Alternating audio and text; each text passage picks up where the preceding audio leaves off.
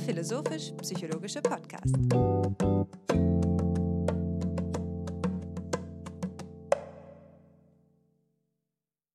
Ja, herzlich willkommen, meine Damen und Herren, zu einer weiteren Episode von FIPSI, der philosophisch-psychologische Podcast. Mein Name ist Hannes Wendler.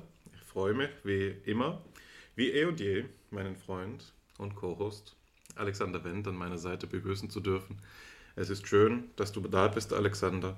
Hier in Köln haben wir ja noch einmal ungeahnt, spät im November, lichte Tage.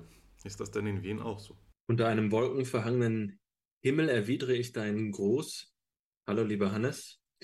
Ähm, ich freue mich gleichfalls auf unser Gespräch. Es ist wieder Zeit, in die Untiefen des Geistes hinabzusteigen, äh, wie zwei ähm, orientierungslose Taucher auf der Suche nach dem Licht, das du gerade beschrieben hast, aber eben dem Licht im Inneren. Dem Weg nach innen heißt es in der Romantik, aber äh, dieser Weg ist eher ein Weg ins Innere der Sache, äh, ins Innere der Problematik, einer Problematik, der wir uns heute zuwenden, die ähm, ein gehöriges Kaliber hat, einen Anspruchsgrad, der äh, die Geistesgeschichte bewegt hat und ähm, bei dem wir auch heute einmal mehr sicherlich keine Lösung erreichen werden, sondern vor allen Dingen den Problemhorizont erweitern. Aber das überlasse ich jetzt erstmal dir.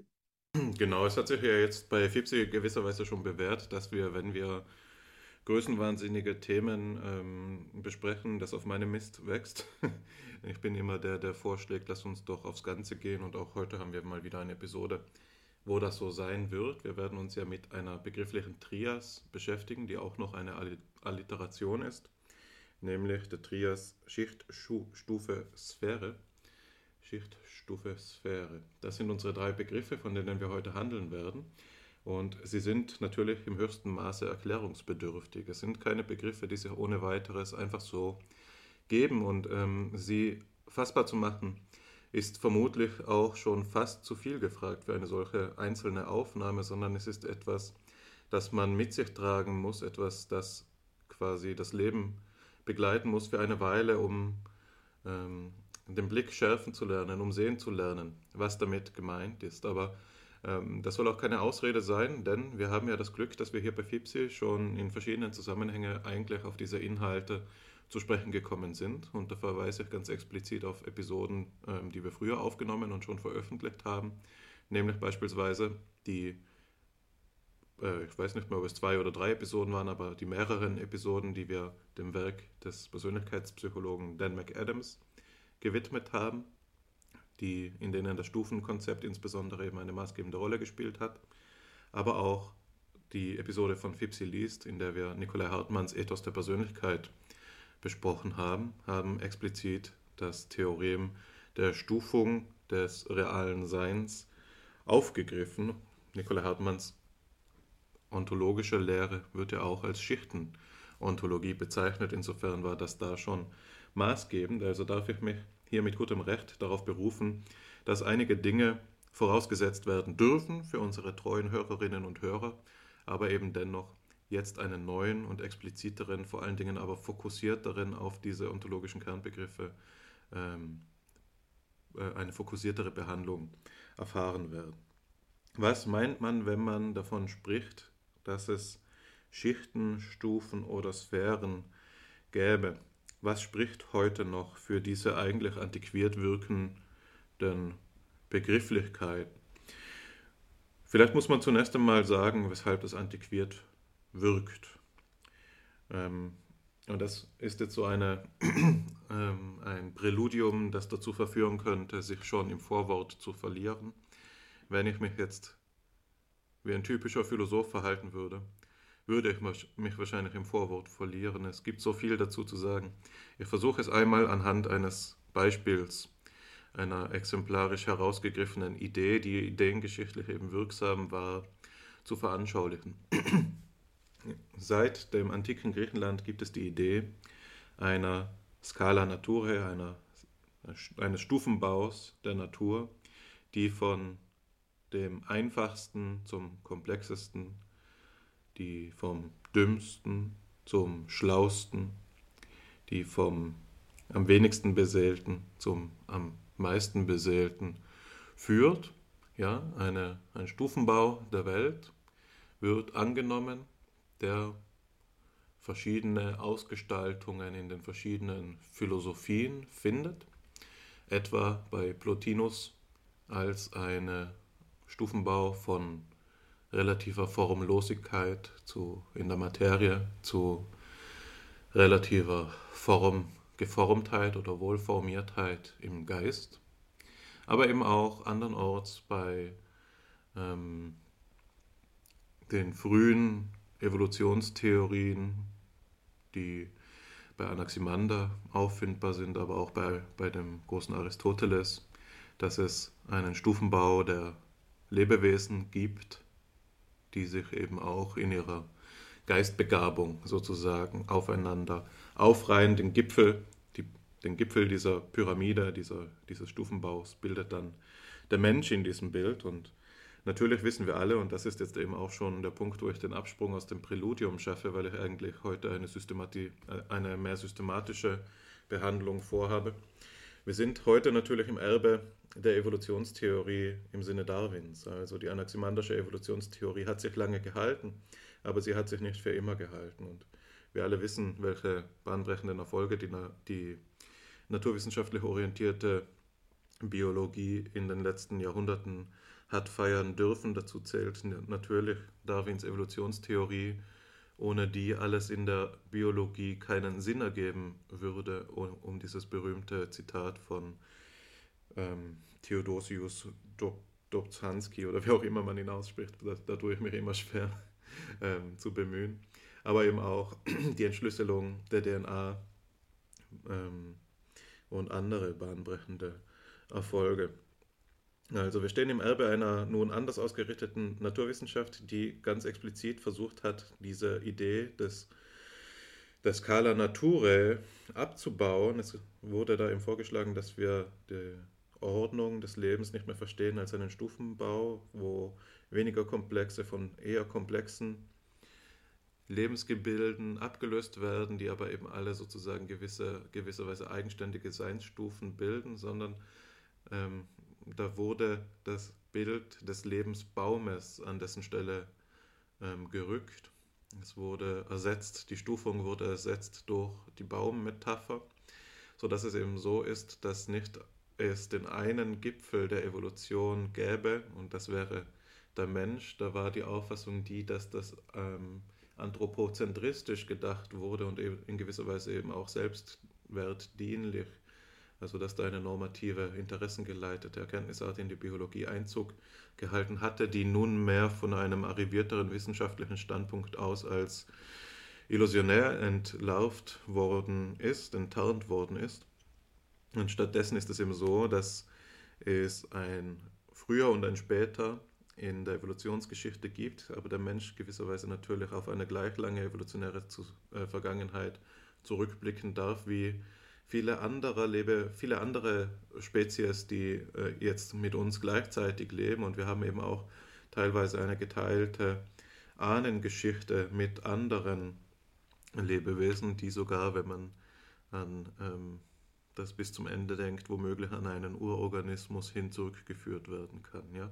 Also es ist nicht mehr so, dass ähm, es einen mehr oder weniger linear verlaufenden ein linear verlaufendes Bild der Evolution gibt, sondern es ist ein, eine Verästelung in der Sinne eines Flussdiagrammes, die viele Abbiegungen nimmt, genommen hat, bei der es auch Sackgassen gegeben hat und bei der es nicht so ist, dass alle die Lebewesen, die jetzt leben, weil sie die spätesten Lebewesen sind im Evolutionsprozess, sogleich, sogleich so wäre, dass sie die komplexesten oder die, diejenigen Lebewesen wären, die die größte Geistigkeit haben. Ja? Also das ist die, ich sage jetzt einmal, weltanschauliche Grundlage. Natürlich gibt es auch sachliche Gründe dafür, das zu glauben, aber das ist die weltanschauliche Grundlage, von der aus wir operieren. Das ist das Bild der äh, Ordnung des Lebens, das den Gemeinverstand regiert, das ihn durchherrscht und von dem aus auch die alte Idee des Stufenbaus im aristotelischen oder anaximanderischen Sinn antiquiert wirkt. Jetzt haben wir bei Fipsi schon an verschiedenen Stellen uns darum bemüht zu zeigen, dass es andere Auffassungen, insbesondere eben der Evolution, gibt, die möglich sind. Du bringst da gerne Henri Bergson, den großen französischen ähm, Philosophen und Denker, ins Spiel, der eben dafür argumentiert hat, dass das Bild der Evolution von einer früheren Zeit zu einer späteren eigentlich das, was spezifisch an der Evolution ist, verkennt. Und das ist gewisserweise beiden Ansätzen die ich jetzt skizziert habe, gemeinsam, dass sie da eine, immer noch eben eine Linearität eben in der physikalischen Zeit veranschlagen. Dabei ist das Spezifische an der Evolution, dass sie eine Explosion sei. Eine Explosion, die zwei Richtungen hat, eine hin zum Instinkt, eine hin zum Intellekt. Und Bergson sagt also, es gibt nicht nur den einen Gipfel, sondern es gibt zwei Gipfel des evolutionären Prozesses. Der eine ist der Mensch als das Maximum an Intellekt und das andere ist die Ameise als das Maximum an Instinkt. Das ist eine Auffassung von Evolution, die eben gewisserweise die Betrachtungsrichtung noch einmal verschiebt. Es geht gar nicht mehr so sehr um früher oder später in der Zeit, sondern es geht um Ausbildung von Vermögen, ja, die die Strukturmaßgaben ähm, der Organisationsformen der verschiedenen Lebewesen eben bestimmen. So, und das ist der Zusammenhang, auf den ich jetzt ansetzen will, denn früh im 20. Jahrhundert hat sich da etwas äh, bemerkbar gemacht, das man jetzt als Schichtenontologie ansprechen kann, wenn man es denn freispricht von, von Nikolai Hartmanns Werk. Also ich will jetzt gar nicht nur über Nikolai Hartmann sprechen, sondern ich will um die Wiedergewinnung einer alten Anschauungsart ähm, sprechen, die aber zugleich eben nicht aufgefasst werden sollte als eine Rückkehr zur antiken Auffassungsart. Und ähm, das ist am einfachsten zu veranschaulichen, worum es mir geht, wenn ich eben die Frage danach stelle, was nach dem Darwinismus jetzt noch für die Annahme eines Stufenbaus der Natur spricht. Und da haben verschiedene phänomenologisch orientierte Ansätze Antworten gefunden, die zugleich einflussreich waren für die psychologische Theoriebildung und das durch das 20. Jahrhundert hindurch, sogar bis ins 21. Jahrhundert hinein. Das Stufenkonzept ist, und das sage ich jetzt vorweg, und da schaffe ich jetzt auch den Absprung in die systematisch-sachliche Analyse, die mir heute eigentlich vorschwebt. Das Stufenkonzept ist ein Brückenkonzept in meiner Auffassung, das verschiedenste Diskurse in Dialog zu bringen gestattet. Es ist ein Konzept, das nicht ausschließlich traditionalistisch, traditionalistisch gebraucht werden muss, was ich gerade schon gesagt habe. Mit dem Stufenkonzept ist nicht gemeint eine Rückkehr zur antiken vordarwinistischen Anschauung. Das wäre obsolet, ja, also darum darf es nicht gehen. Darum kann es aus sachlichen Gründen nicht gehen. Die Erfolge der Naturwissenschaft sollen nicht rückgängig gemacht werden. Es ist zugleich nicht ein äh, Konzept, das bloß auf den phänomenologischen Diskurs im frühen 20. Jahrhundert verweist, wenngleich da maßgebende Beiträge geleistet worden sind. Das ist, das will ich damit sagen, weder ein Konzept, das einer äh, spezifischen Theorieschule der Phänomenologie zugehörig wäre, noch ein, eine Geografie gebunden wäre, zum Beispiel den Kontinent. Also es ist ein Konzept, das eben nicht auf die kontinentale Philosophie eingeschränkt ist, sondern im Gegenteil eben auch ein Brückenkonzept ist, das ähm, den Dialog zwischen kontinentaler und analytischer Philosophie fördern kann. Das werde ich gleich noch veranschaulichen. Aber drittens ist es eben, und das habe ich eigentlich auch schon angedeutet, ein Konzept, das nicht rein in der Philosophie oder, wenn es hochkäme, noch in der Wissenschaftstheorie zu verorten wäre, sondern eben ein Konzept, das Philosophie und Einzelwissenschaften in den lebendigen Austausch miteinander bringt. Und das werde ich veranschaulichen, vor allen Dingen anhand der Psychologie und der Anthropologie. Was ist das also, was die äh, Phänomenologen früh im 20. Jahrhundert gesehen haben? Was spricht für die Stufung noch nach Darwin? Was spricht für die Stufung in den gradualistischen Zeiten, in denen wir heute sind? Ja? wenn wir die Quantenphysiker von Wahrscheinlichkeitsdichteverteilungen sprechen hören, fragen wir uns, was will jemand überhaupt noch da damit erreichen, wenn er klare Linien zieht, wenn er klare Unterscheidungen aufstellt? Ist das nicht etwas, das dann, wenn man auf die letzte Stufe der Wirklichkeit zurückblickt, eigentlich sich als bloßer Schein entlarvt? Nun, das ist aber gerade der springende Punkt. Die Phänomenologen haben eben gesagt, was für die ähm, Annahme eines Stufenbaus spricht, ist gerade der Schein. Ja? Also wenn wir eine Wissenschaft entwickeln wollen, die uns etwas dazu sagen kann, wie es ist, äh, wie unsere Lebenserfahrung auch strukturiert ist, dann müssen wir diesen Stufenbau ernst nehmen. Und das kann man ganz einfach validieren, indem man durch den Wald geht und die Augen einmal öffnet. Ich war gerade vor unserer Aufnahme, das weißt du, äh, im Wald auf einem ähm, äh, Lauf und habe mir Gedanken gemacht über unseren, unser Gespräch und dachte mir, es ist doch die ideale Veranschaulichungssituation, in der ich mich gerade befinde. Als Mensch, der ich da laufe durch die Wälder, da sehe ich vor allen Dingen natürlich Bäume, sprich Pflanzen und Sträucher, also auch Pflanzen. Ich sehe, wenn ich auf den Boden schaue, huscht da manchmal eine Maus vorbei, sehe die Vögel in den, im Geäst, ja, und zugleich höre ich den Wind, der da rauscht, ich sehe einen See und so weiter. Und jetzt stelle ich eben fest, dass ich, wenn ich ein radikaler Atomist wäre, wenn ich ein radikaler Gradualist wäre, erhebliche Schwierigkeiten hätte zu erklären, weshalb es hier überhaupt Unterschiede gibt. Aber was mir doch in der Wahrnehmungswelt entgegenspringt, ist ein ja übervoller Raum, gewiss, ein Raum, der von Fülle überberstet, aber der doch in sich geordnet ist, ja, der in sich eine Ordnung aufweist. Also es gibt für mich in der Anschauung etwas, das unmittelbar es mir zu unterscheiden gestattet zwischen verschiedenen Ordnungen von Sein, die mir entgegenkommen in diesem Lauf. Da sehe ich die Pflanzen und dann sehe ich die Tiere. Und es ist doch so, dass es mir nicht schwerfällt, sondern dass es mir präreflexiv klar ist, dass das eine andere Gattung sein, das ist, die mir da begegnet. Und das ist das Faszinosum, an dem die Stufentheorie, die Schichtenontologie in meiner Auffassung ansetzt. Ja? Es scheint so zu sein, dass die Welt, das Sein, heteromorph ist, es ist nicht einfach immer nur ein und dasselbe Sein, sondern in unserer Lebenswelt ist es ausdifferenziert in verschiedene Ordnungen, in denen Exemplare mit charakteristischer Gestalt vorkommen. Und das ist das, was die Schichtenontologie zu erklären versucht. Und um das zu erklären, ist es natürlich zunächst einmal erforderlich, zu spezifizieren auf begrifflicher Grundlage, was wir überhaupt meinen, wenn wir davon sprechen, dass es Schichten, Stufen und Sphären gibt. Ich sage es einmal kurz und nehme dann eine technischere Definition vor, also erst salopp und dann ähm, explizit. Diese Begriffe sind natürlich austauschbar. Ich erkläre sie einmal vom Allgemeinen hin zum Speziellen.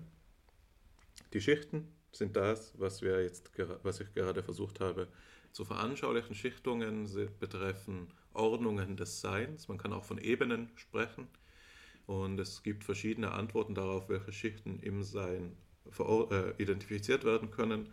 Aber eine traditionelle Antwort wäre zu sagen, es gibt die ähm, Schicht des anorganischen Seins, darüber die des organischen, darüber die des psychischen und darüber die des geistigen Seins. Zwischen den Schichten oder Ebenen bestehen Fundierungs- und Aufruhungsverhältnisse, sodass es eben auch so ist, dass die Schichten und ihre Charakterzüge einander durchformen. Ja. Für gewöhnlich ist es so, dass man es, äh, es relativ einfach veranschaulichen kann, dadurch, dass ja, die Schicht des anorganischen Seins die stoffliche Grundlage dafür bietet, dass, äh, aus denen auch die Gebilde der höheren Schichten, beispielsweise des organischen Seins, aufgebaut sind. Ja, auch der Frosch im Wald besteht aus anorganischer Materie, aber er ist eben noch mehr, etwas darüber hinaus, insofern er eben doch belebt ist und diese ähm, Schicht des organischen Seins belebt. Und das zu beschreiben erfordert es eben, Kategorien neuer Art einzuführen, beispielsweise Organisationsgesetzlichkeiten im Sinne von Homöostase oder ähm, etwas derartigem. Ja? Also es gibt kurz gesagt kategoriale Gesetze, die die Schichten jeweils ähm, regieren und die nicht reduziert werden können auf die kategorialen Gesetze der jeweils anderen Schicht. So kann man das in aller Kürze äh, beschreiben. Jetzt ist es dann so, und das wird manchmal eben auch schon austauschbar verwendet, dass der Stufenbegriff, ähm, also der Stufenbegriff wird manchmal austauschbar mit dem Schichtenbegriff verwendet, aber man kann eben auch sagen, dass der Stufenbegriff innerhalb der Schichten angewendet werden kann. Innerhalb mancher Schichten ist es so, dass es Stufungen gibt, die wiederum qualitative, qualitativ voneinander abgehobene Bereiche markieren, die aber noch keinen Schicht- oder Ebenenunterschied darstellen. Ja?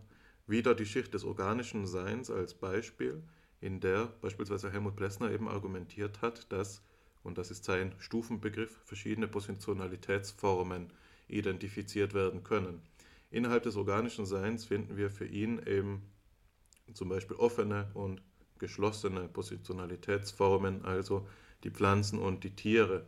Die offenen sind relativ ähm, abhängig von den äh, Stimuluseinflüssen, die auf sie wirken. Ja? Die Pflanze wächst hin zur Sonne, sie wächst, wenn der Regen fällt. Und die geschlossenen haben innere Verarbeitungs- Mechanismen, die ausgeprägt und differenzierter sind und die es ihnen gestatten, eben über eine Vermittlung, eine vermittelnde Organschicht, eine relative Unabhängigkeit von den Stimuli, Stimuli der Umwelt zu erreichen.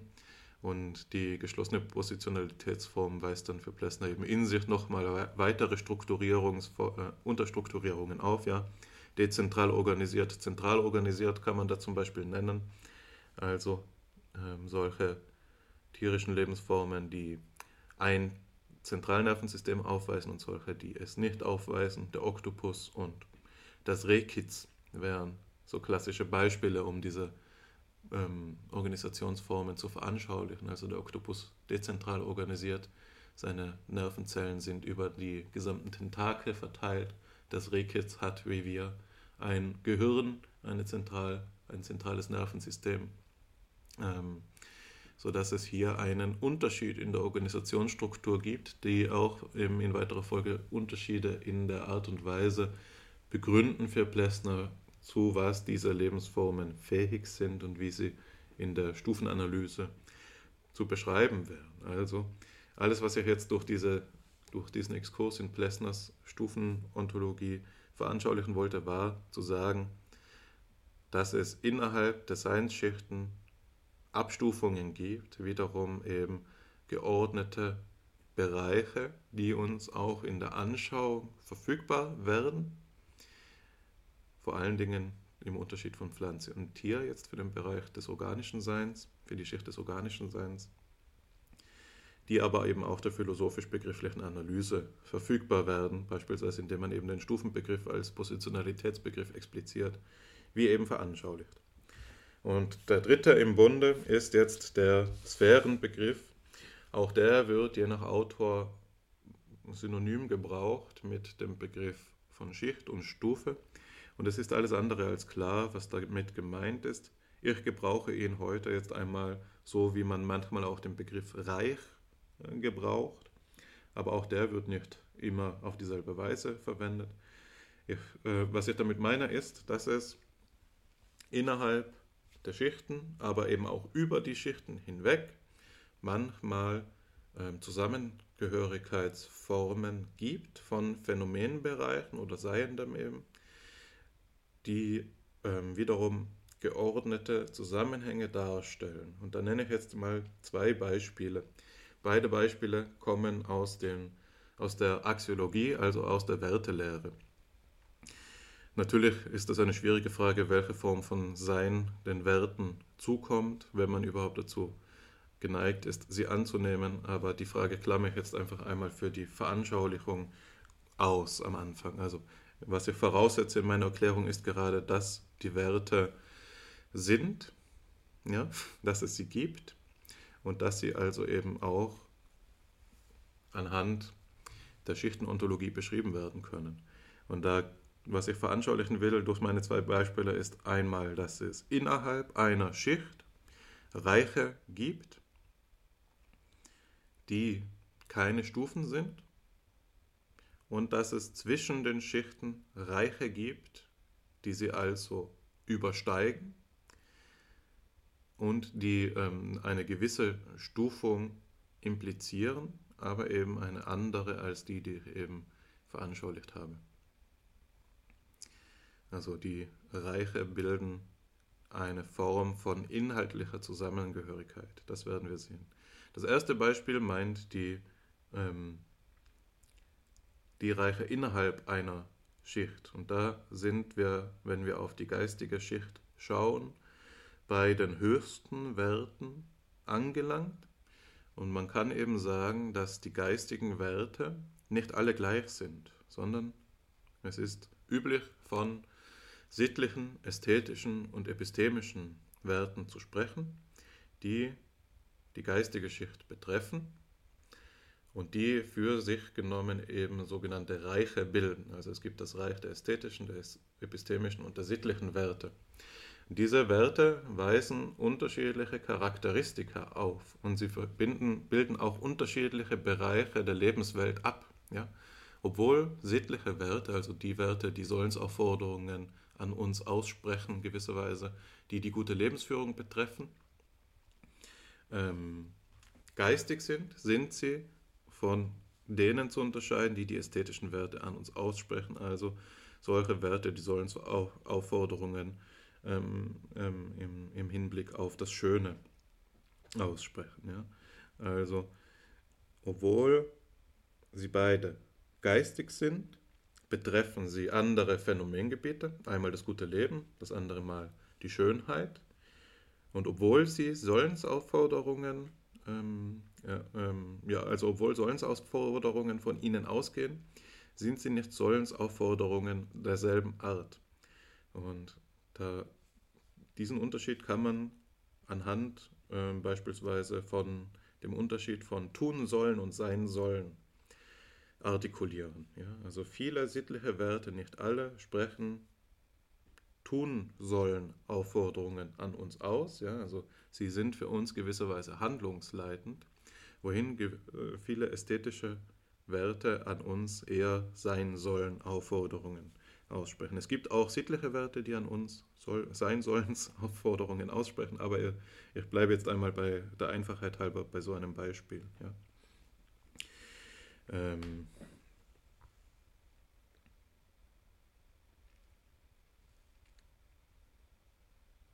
ich überlege gerade, was das gut veranschaulichen kann.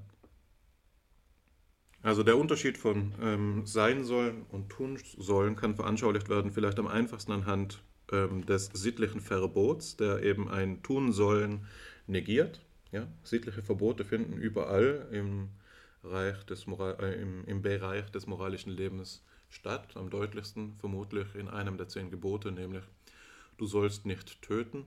Das kennen wir alle. Ähm, aber auch die anderen Gebote haben solche, solchen Verbotscharakter. Ja, du sollst nicht begehren deines nächsten ähm, Ehegattin oder Ehemann.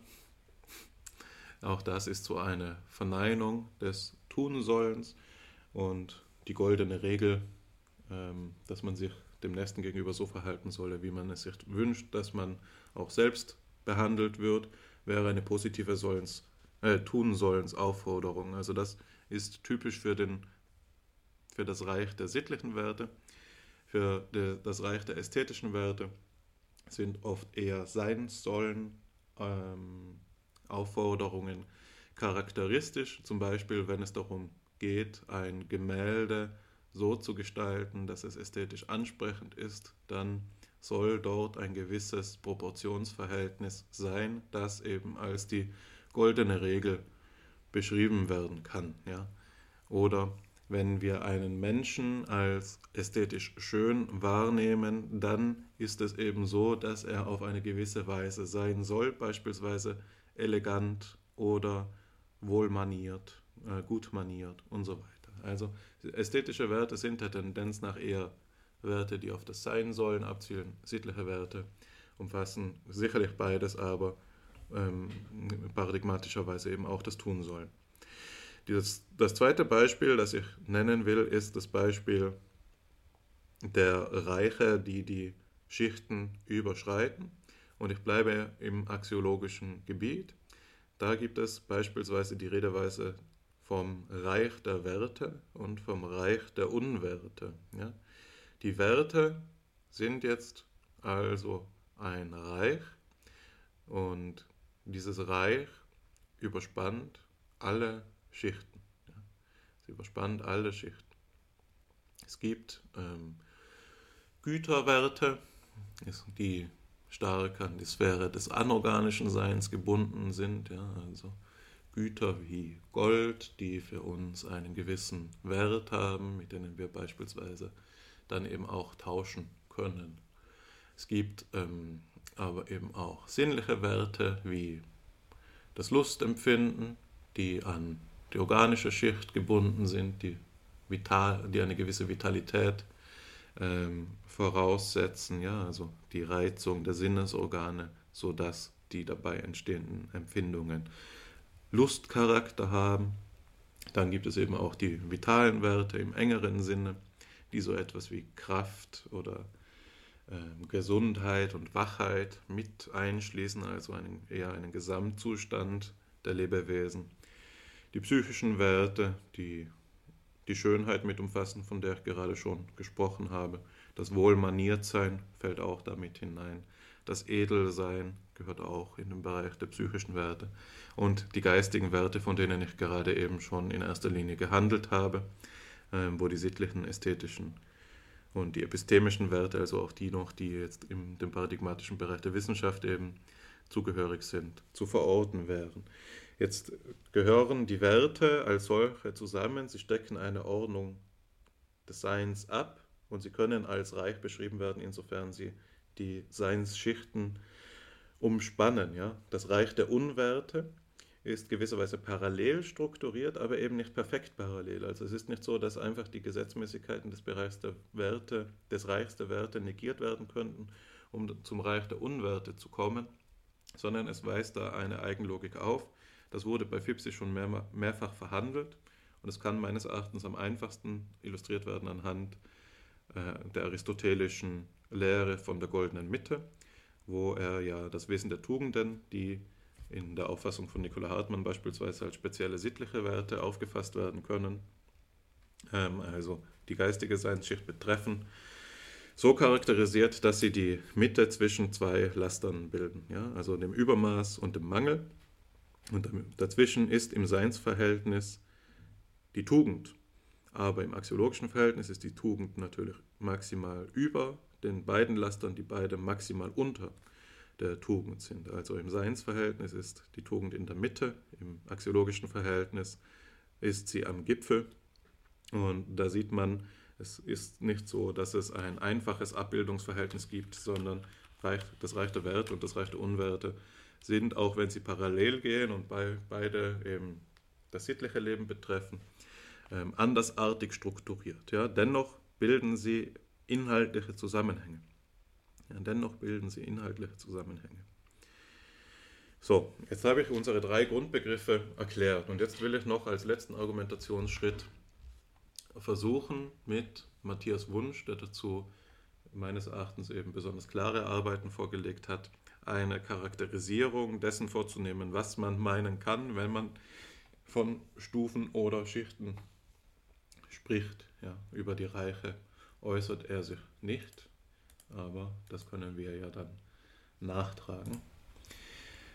Matthias Wunsch identifiziert, und da ist er auf einer Linie mit eigentlich fast allen Autoren und Autorinnen, die sich dazu äußern, das sogenannte Wohlgeformtheitskriterium in der Stufenontologie, das beschreibt, wie eine Stufenontologie aus äh, Theorie systematischer Sicht konstruiert sein muss, um überzeugen zu können.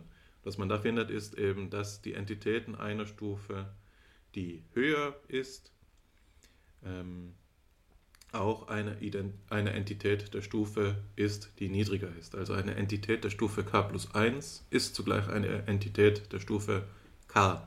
Das habe ich schon veranschaulicht, als ich gesagt habe, dass die Lebewesen aus anorganischem Material aufgebaut sind. Genau das ist damit gemeint. Die Entitäten der höheren Stufe müssen auch in den niedrigeren vorkommen. Ja? Wenn jetzt aber eben eine solche ähm, Stufenfolge wohlgeformt sein soll, lassen sich in diesen Verhältnissen des Höherseins der Entitäten gewisse formale Eigenschaften identifizieren, nämlich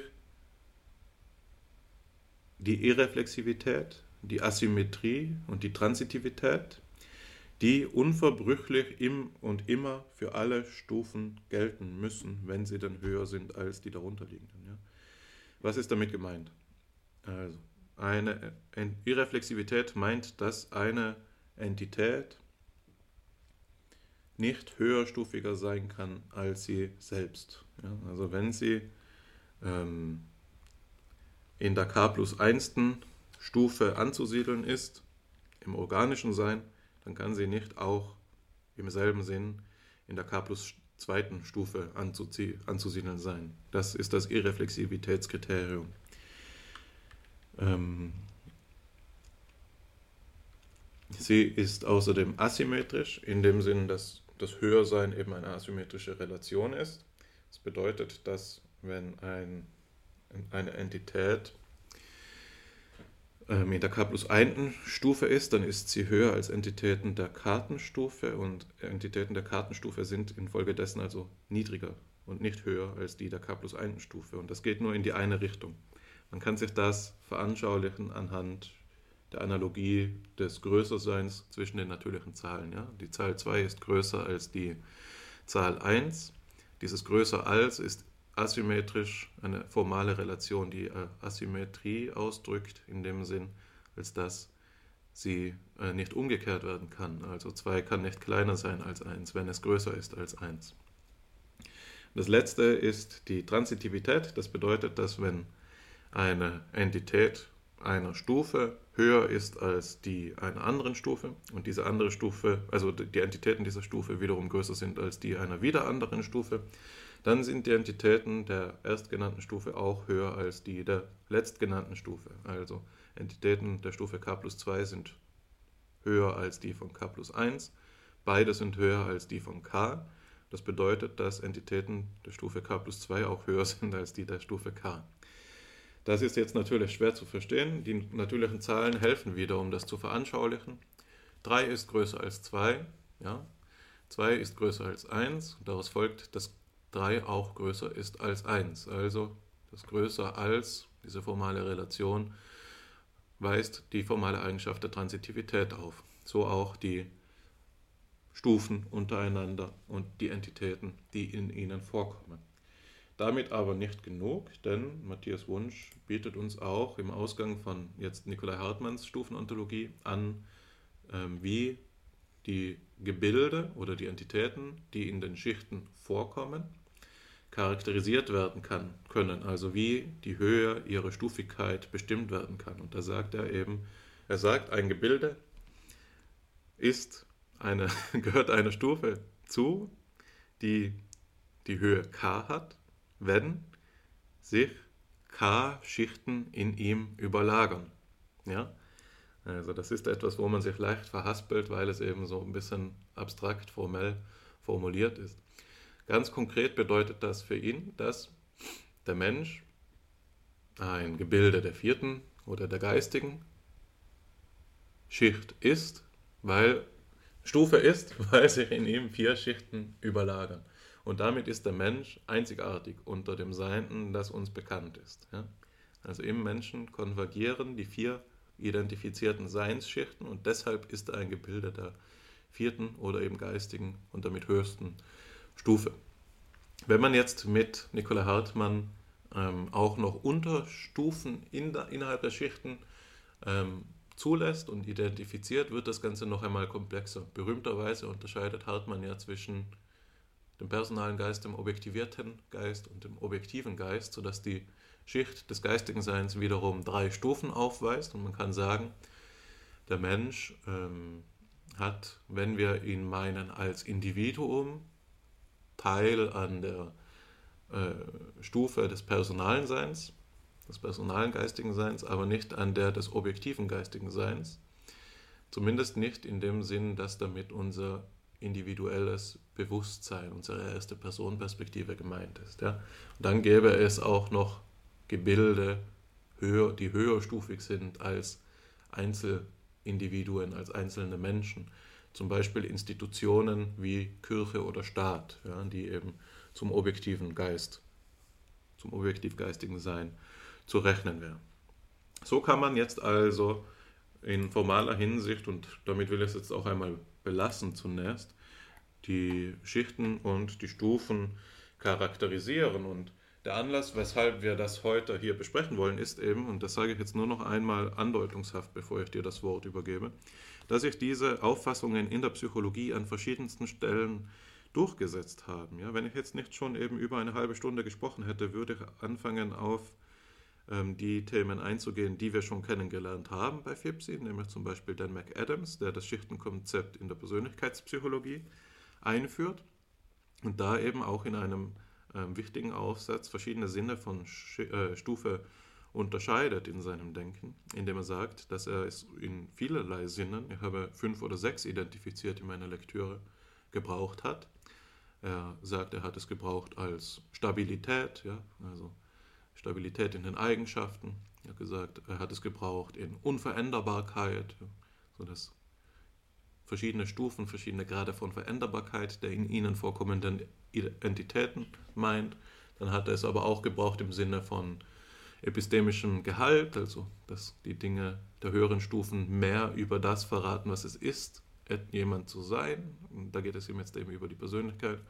Er hat aber auch gesagt, und das ist maßgebend, dass ähm, alles das verwirrt ist und Stufe am besten als Stadium im Sinne von Entwicklungsstadium gemeint ist, das heißt als Periode in der Zeit, die sich dann voneinander ablösen. Und warum ist das maßgebend? Nun, weil es eben auch andere Bereiche der Psychologie verweist, nämlich die Entwicklungspsychologie in erster Linie, in der das Stufenkonzept vielleicht maßgebender ist als in jeder anderen Sparte der Psychologie. In der Entwicklungspsychologie ist es bis heute so, dass maßgebende Theorien stark auf das Stufenkonzept zurückgreifen, obwohl der Darwinismus natürlich schon lange Einzug gehalten hat und auch akzeptiert worden ist.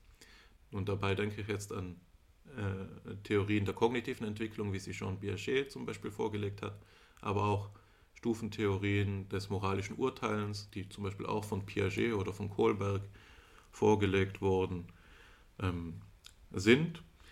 In der Psychoanalyse gibt es von Erik Erikson das berühmte Konzept der, der ähm, Identitätsentwicklung als eine Abfolge von Konflikten. Da wird ein Stufenkonzept veranschlagt, das als Konflikt expliziert wird.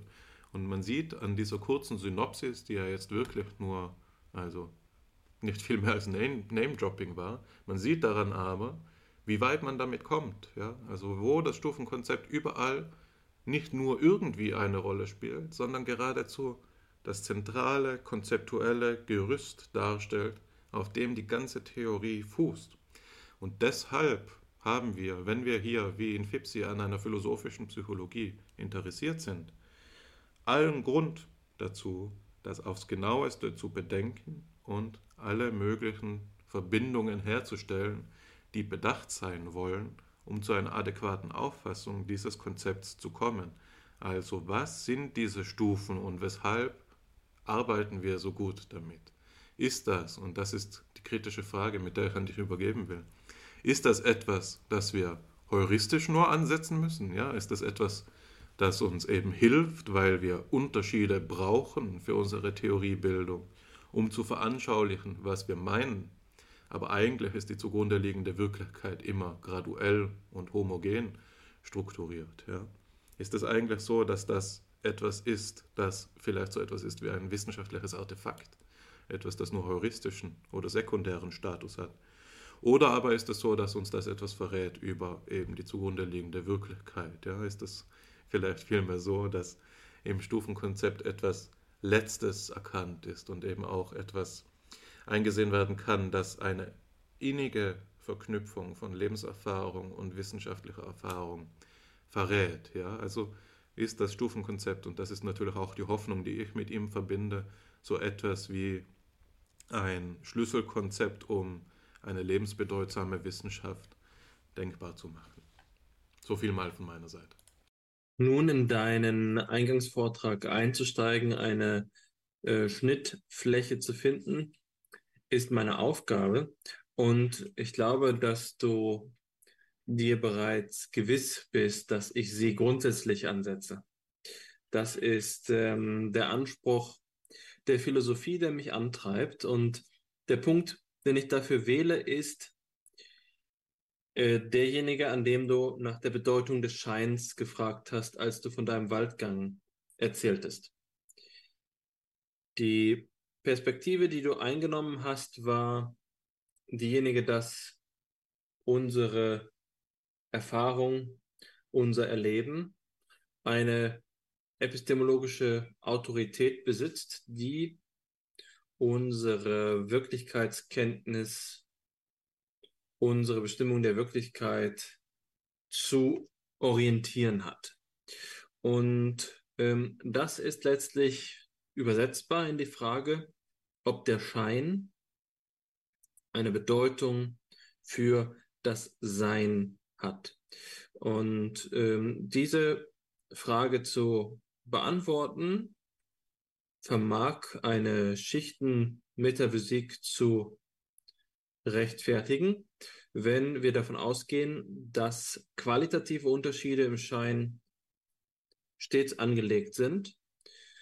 Und die Alternative wäre eben zu sagen, dass der Schein keine Bedeutung für das Sein hat. Ein Argument, eine Auffassung, die uns allzu vertraut vorkommen sollte, als so etwas wie das ähm, Kernmerkmal der modernen Wissenschaftlichkeit im galiläischen Sinne, hinter den Schein zurückzutreten, den Schein abzuwerfen, um die eigentliche äh, Gestaltung der Welt zu erkennen. Und was sich dabei eben zeigt, ist, dass die Entbergung des Scheins in der Naturwissenschaft so etwas wie eine Homogenisierung zu bedingen ähm, scheint, nämlich eine Auffassung der Welt, die gerade eben von den qualitativen Differenzen des Scheins befreit ist. Ich will also sagen, selbst dann, wenn wir daran zweifeln, dass die uns bloß erscheinenden qualitativen Unterschiede, wirkliche Unterschiede anzeigen, dass wir mit dem Rasiermesser über unseren ähm, Erfahrungsschatz hinweggehen können und daran keine Inhomogenitäten übrig bleiben, ist ja noch nicht gleich enthalten, dass nur weil der Schein der qualitativen Stufe überflüssig ist, auch enthalten ist, dass die Wirklichkeit homogen ist, dass sie nicht etwa auch inhomogen sein kann, auch wenn es nur eine korrelative Beziehung zu unserem Erleben gibt. Ähm, die Argumentation scheint ja jetzt doch aber weltanschaulich zu sein. Hinter der qualitativen Vielfalt ahnen wir eine quantitative Homogenität, die es nicht gestattet, von Stufen zu sprechen. Aber was rechtfertigt diese Annahme? Was rechtfertigt uns ähm, dazu, dem Schein so zu misstrauen? Das ist vielleicht die erste Frage. Und die zweite ähm, Frage, die vielleicht noch wichtiger ist, ist, mit welchem Recht gelangen wir dahinter ähm, zu der Annahme einer Homogenität? Und ich glaube, dass die, ähm, die Brücke, die Brücke zu diesem, dieser Homogenitätsannahme der Wirklichkeit in den Möglichkeiten unserer Erkenntnis besteht, gerade eben in dem Kernmerkmal der eben angesprochenen galiläischen exakten Wissenschaft, nämlich der Quantifizierung. Wenn wir also davon ausgehen, dass die Wirklichkeit eine monistische Struktur habe, das, was du vorhin als ähm, Atomismus angesprochen hast, als eine ähm, Auf Weltauffassung, die vielleicht auch prozessualistisch genannt werden könnte, weil es eben nicht darum geht, eine unendliche Mannigfaltigkeit von äh, einzelnen Elementen zu postulieren, sondern vielmehr einen einheitlichen Prozess, eine einheitliche Transformation, eine beständige äh, zustandslose Veränderung der Welt, die hier also Einheitlichkeit herstellt, insofern wir fast schon wie bei Heraklit davon ausgehen, dass eben alles im Fluss ist. Weswegen erzähle ich das? Ich will es sagen, um ein, wie man so schön sagt, Level Playing Field zu schaffen, um eine, einen Ausgleich herzustellen. Denn die Argumentation zugunsten der Stufen scheint von vornherein in einer Abwehrposition zu sein, weil sie sich auf die Seite der Phänomene schlägt. Wenn wir aber anerkennen, dass die Auffassung, dass die Welt homogen sei, ebenso metaphysisch anspruchsvoll ist wie die Auffassung, dass die Welt inhomogen sei, dann können wir uns von diesem Verdacht befreien, dass wir gewisserweise die Stufen- oder Schichtsauffassung der Welt nur aus unserer Erfahrung geborgt haben, diese Erfahrung aber nach der großen, äh, alles zermalmenden Wende der Philosophiegeschichte durch Immanuel Kant eben keine Autorität für die Bestimmung der Metaphysik hätte.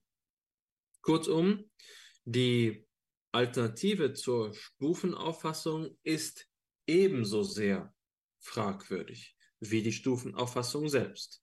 Sie ist nur geistesgeschichtlich begünstigt durch verschiedene äh, Vorteile, die sie besitzt, wenn es um Erklärungen geht.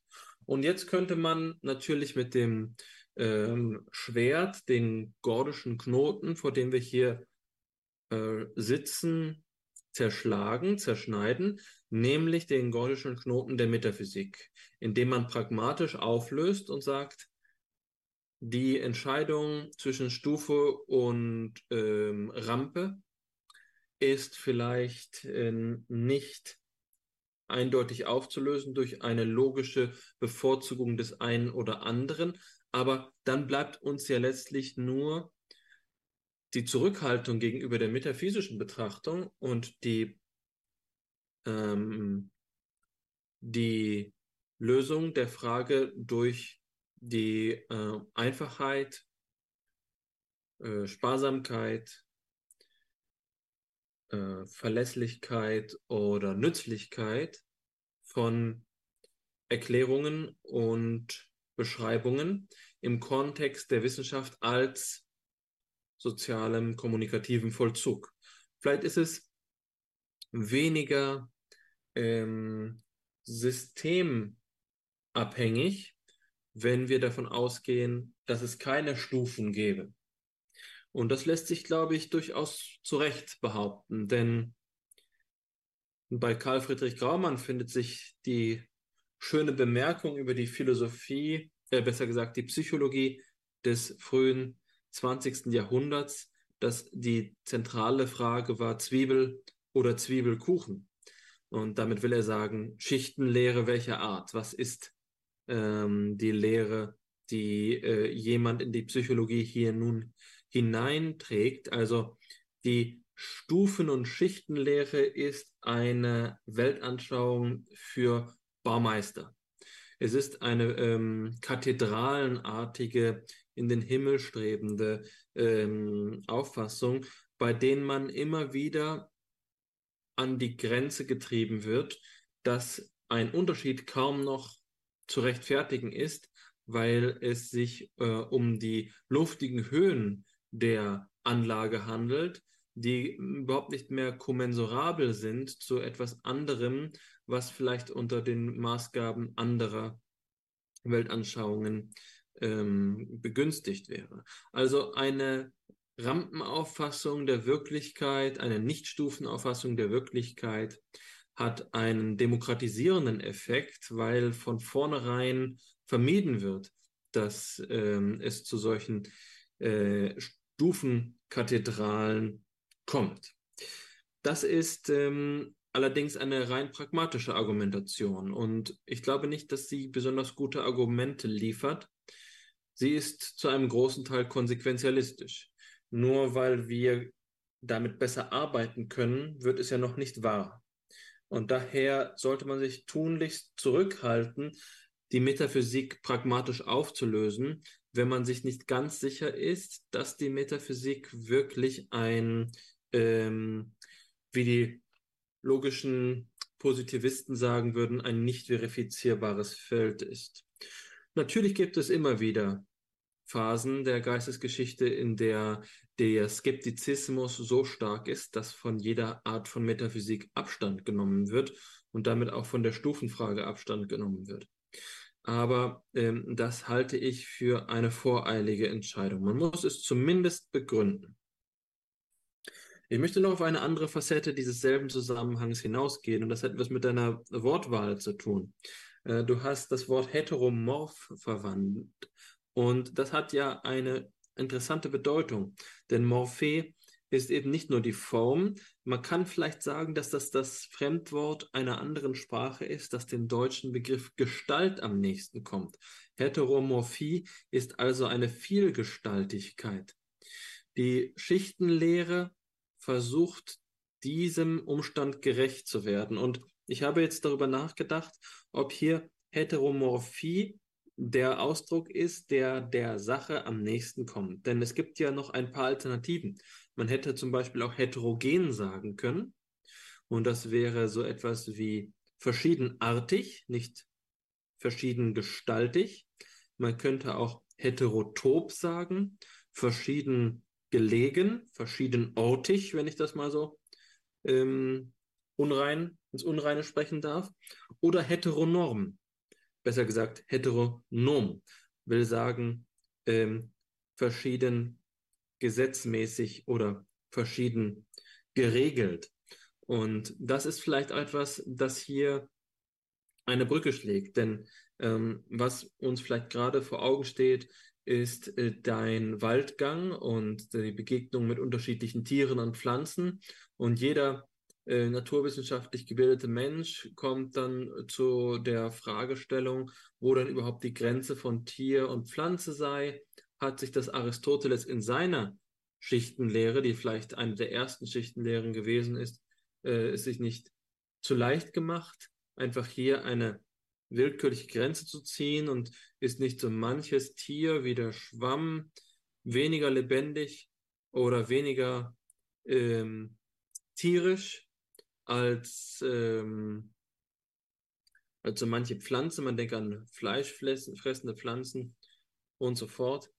Ähm, und äh, dann gibt es eben hier in dieser äh, in diesem Baum des Porphyrius, in dem wir versuchen, Gattungen und Arten miteinander in Beziehung zu bringen, immer wieder auch die Möglichkeit von absurden Behauptungen. Also was ist denn überhaupt das Kriterium dafür, ein Fisch zu sein?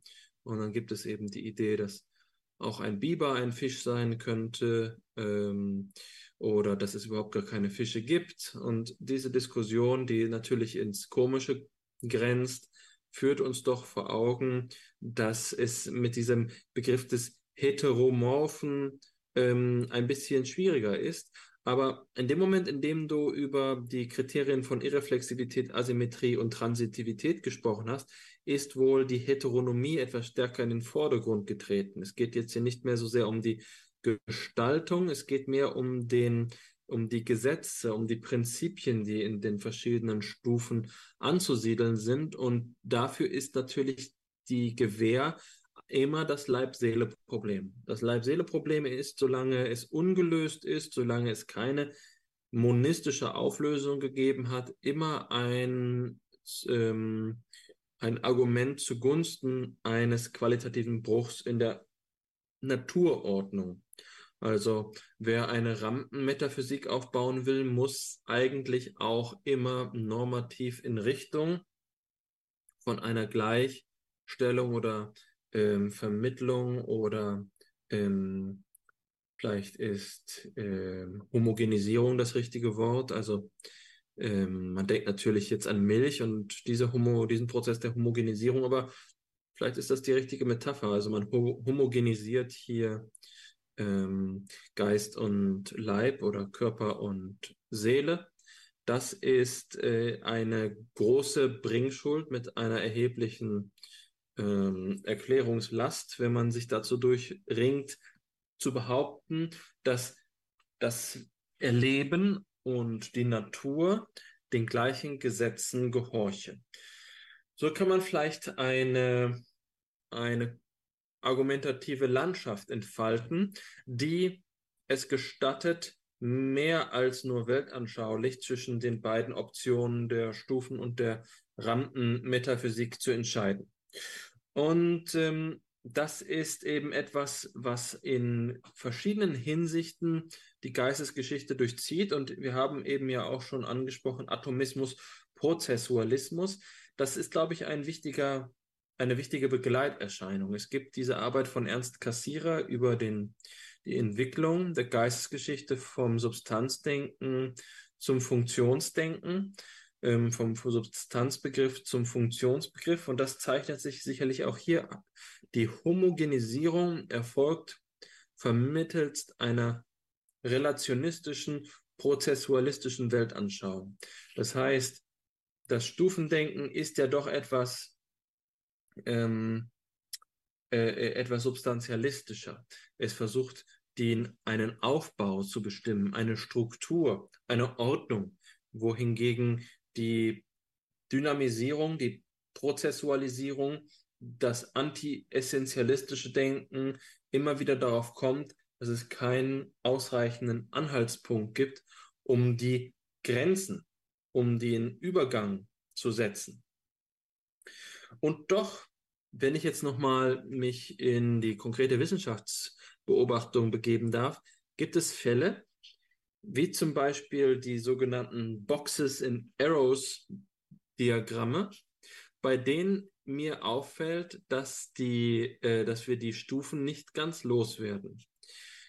In der Psychologie sind viele Darstellungen Darstellungen von Kästchen, die durch Pfeile verbunden sind. Und es ist nicht ganz leicht zu sagen, was die jeweiligen Elemente bedeuten und inwiefern es gerechtfertigt ist, sie zu einer Box oder zu einem Pfeil zu machen.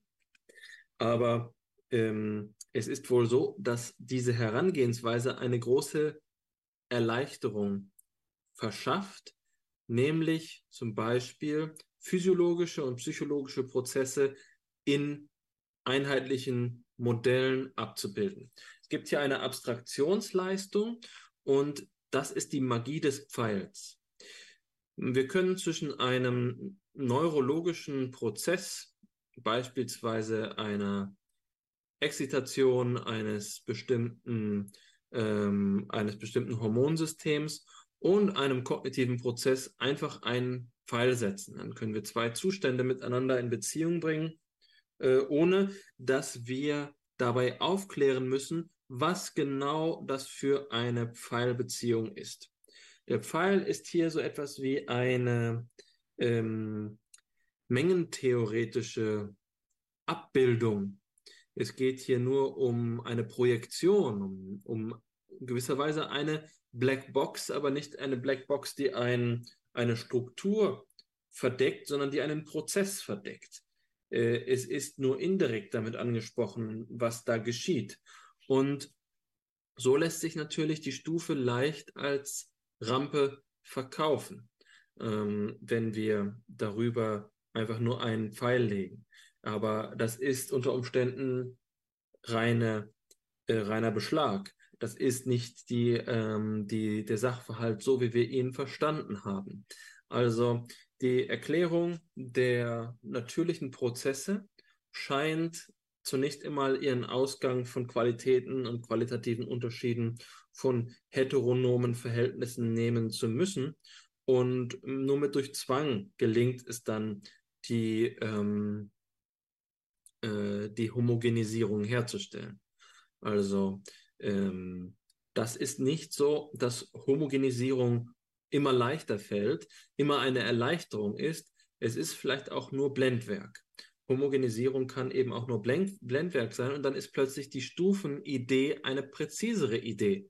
Dann ist es die genauere Beschreibung. Dann kann man äh, zugunsten von Stufenauffassung im Sinne einer wissenschaftlichen Redlichkeit und Ehrlichkeit argumentieren, weil es eben nicht darum geht, ähm, nur aufgrund eines weltanschaulichen Postulats Homogenität zu, ähm, äh, zu postulieren, sondern den, dem tatsächlichen Erkenntnisstand näher zu kommen.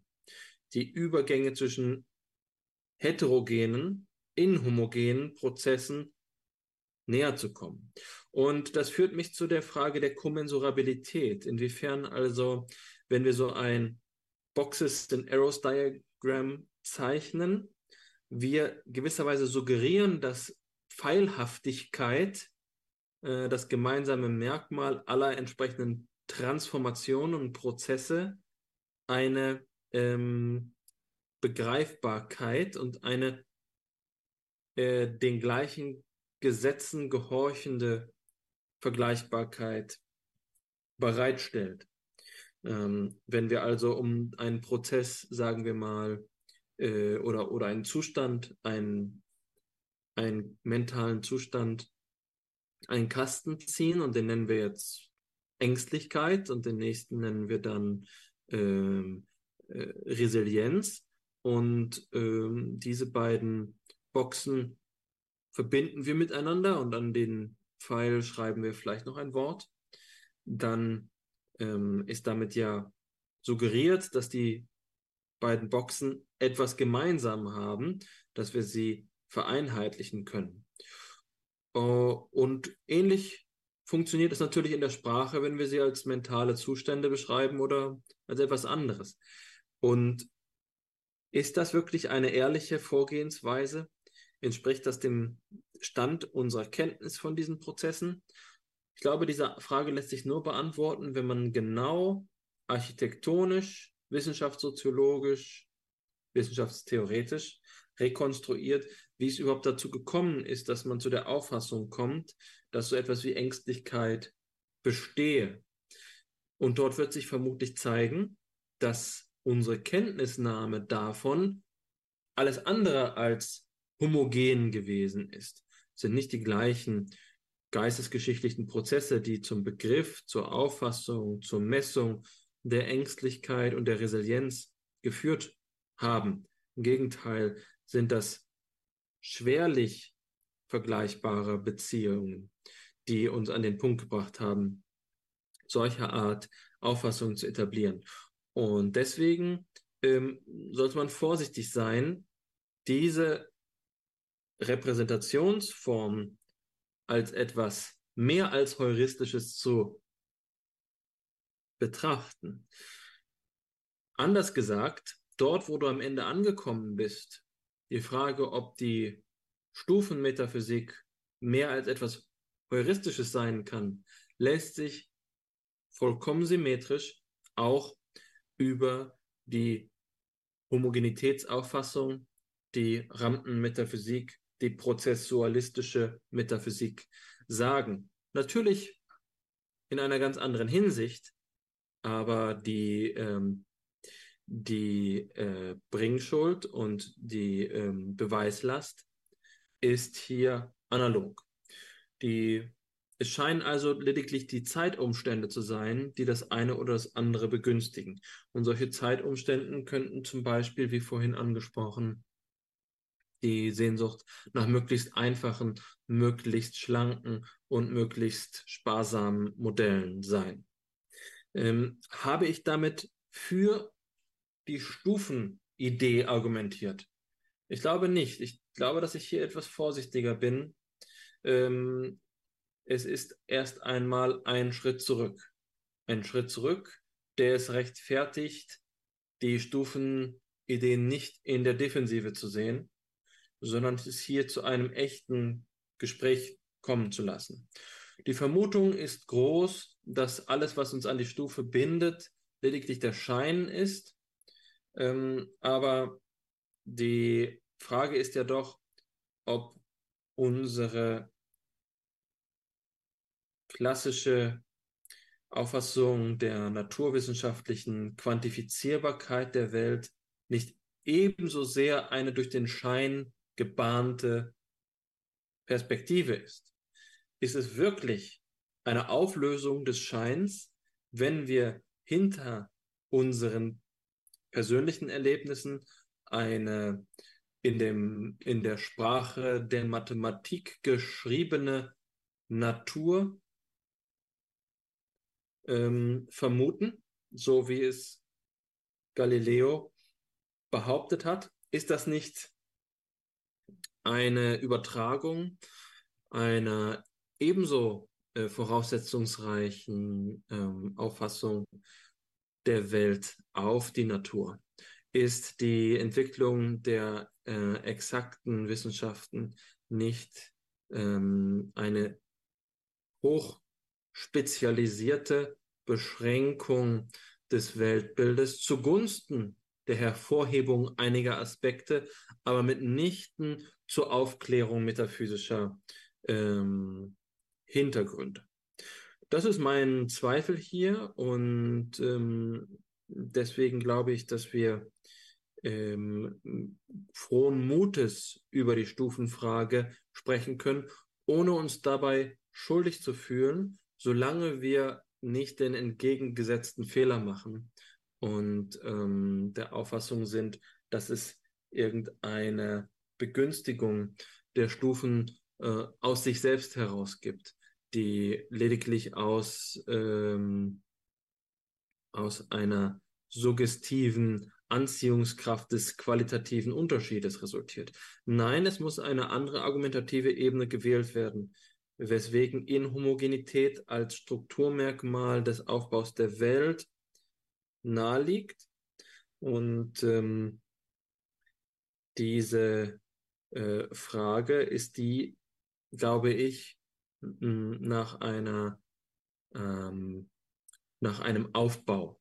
Also was was ist Aufbau, wenn nicht Stufe? Was ist Aufbau, wenn nicht die Möglichkeit, dass es in der Natur, in der Verfassung der Welt eine, ähm, eine Abhängigkeit gibt, die es gestattet, die Bausteine, die Stufen, die äh, Schichten miteinander in Beziehung zu bringen. Würde der Begriff Aufbau von Wert sein, wenn wir wirklich eine Kontinu Kontinuität annehmen. Es ist ja doch immer nur eine amorphe Masse, die sich verschiebt im ewigen Fluss der Zeit, wie bei Heraklit, aus der äh, die Erscheinungen von Struktur auftauchen. Ähm, anders gesagt, ich glaube, dass jede Form von Stufenmetaphysik einen Strukturrealismus enthält. Und Struktur ist kein anderes Wort als das deutsche Wort für Aufbau. Äh, besser gesagt, Aufbau ist das deutsche Wort für Struktur. Also die Gegliedertheit, die Ordnung der Welt anzunehmen, führt zu einer Auffassung von Abstufung. Ähm, ansonsten ähm, kann es sich nicht um äh, einen echten Aufbau handeln. Wir hätten gerade eben die empiristische oder sensualistische Metaphysik, in der ähm, vielleicht in einem materialistischen Sinne noch besser gesagt, die Wirklichkeit dann erreicht ist, wenn die erkannten Elemente möglichst eigenschaftslos sind. Das ist, glaube ich, noch eben ein besseres ähm, Kriterium, um den Begriff Atom zu bestimmen. Es geht nicht um Unteilbarkeit, es geht um Eigenschaftslosigkeit. Es geht darum, dass wenn wir die Elementarteilchen suchen, äh, die Subquantenpartikel suchen, die kleinsten Elemente des Universums suchen, dass wir in ihnen keine Eigenschaften vermuten. Und ähm, das ist eben das Gegenteil einer strukturrealistischen Betrachtung der Welt.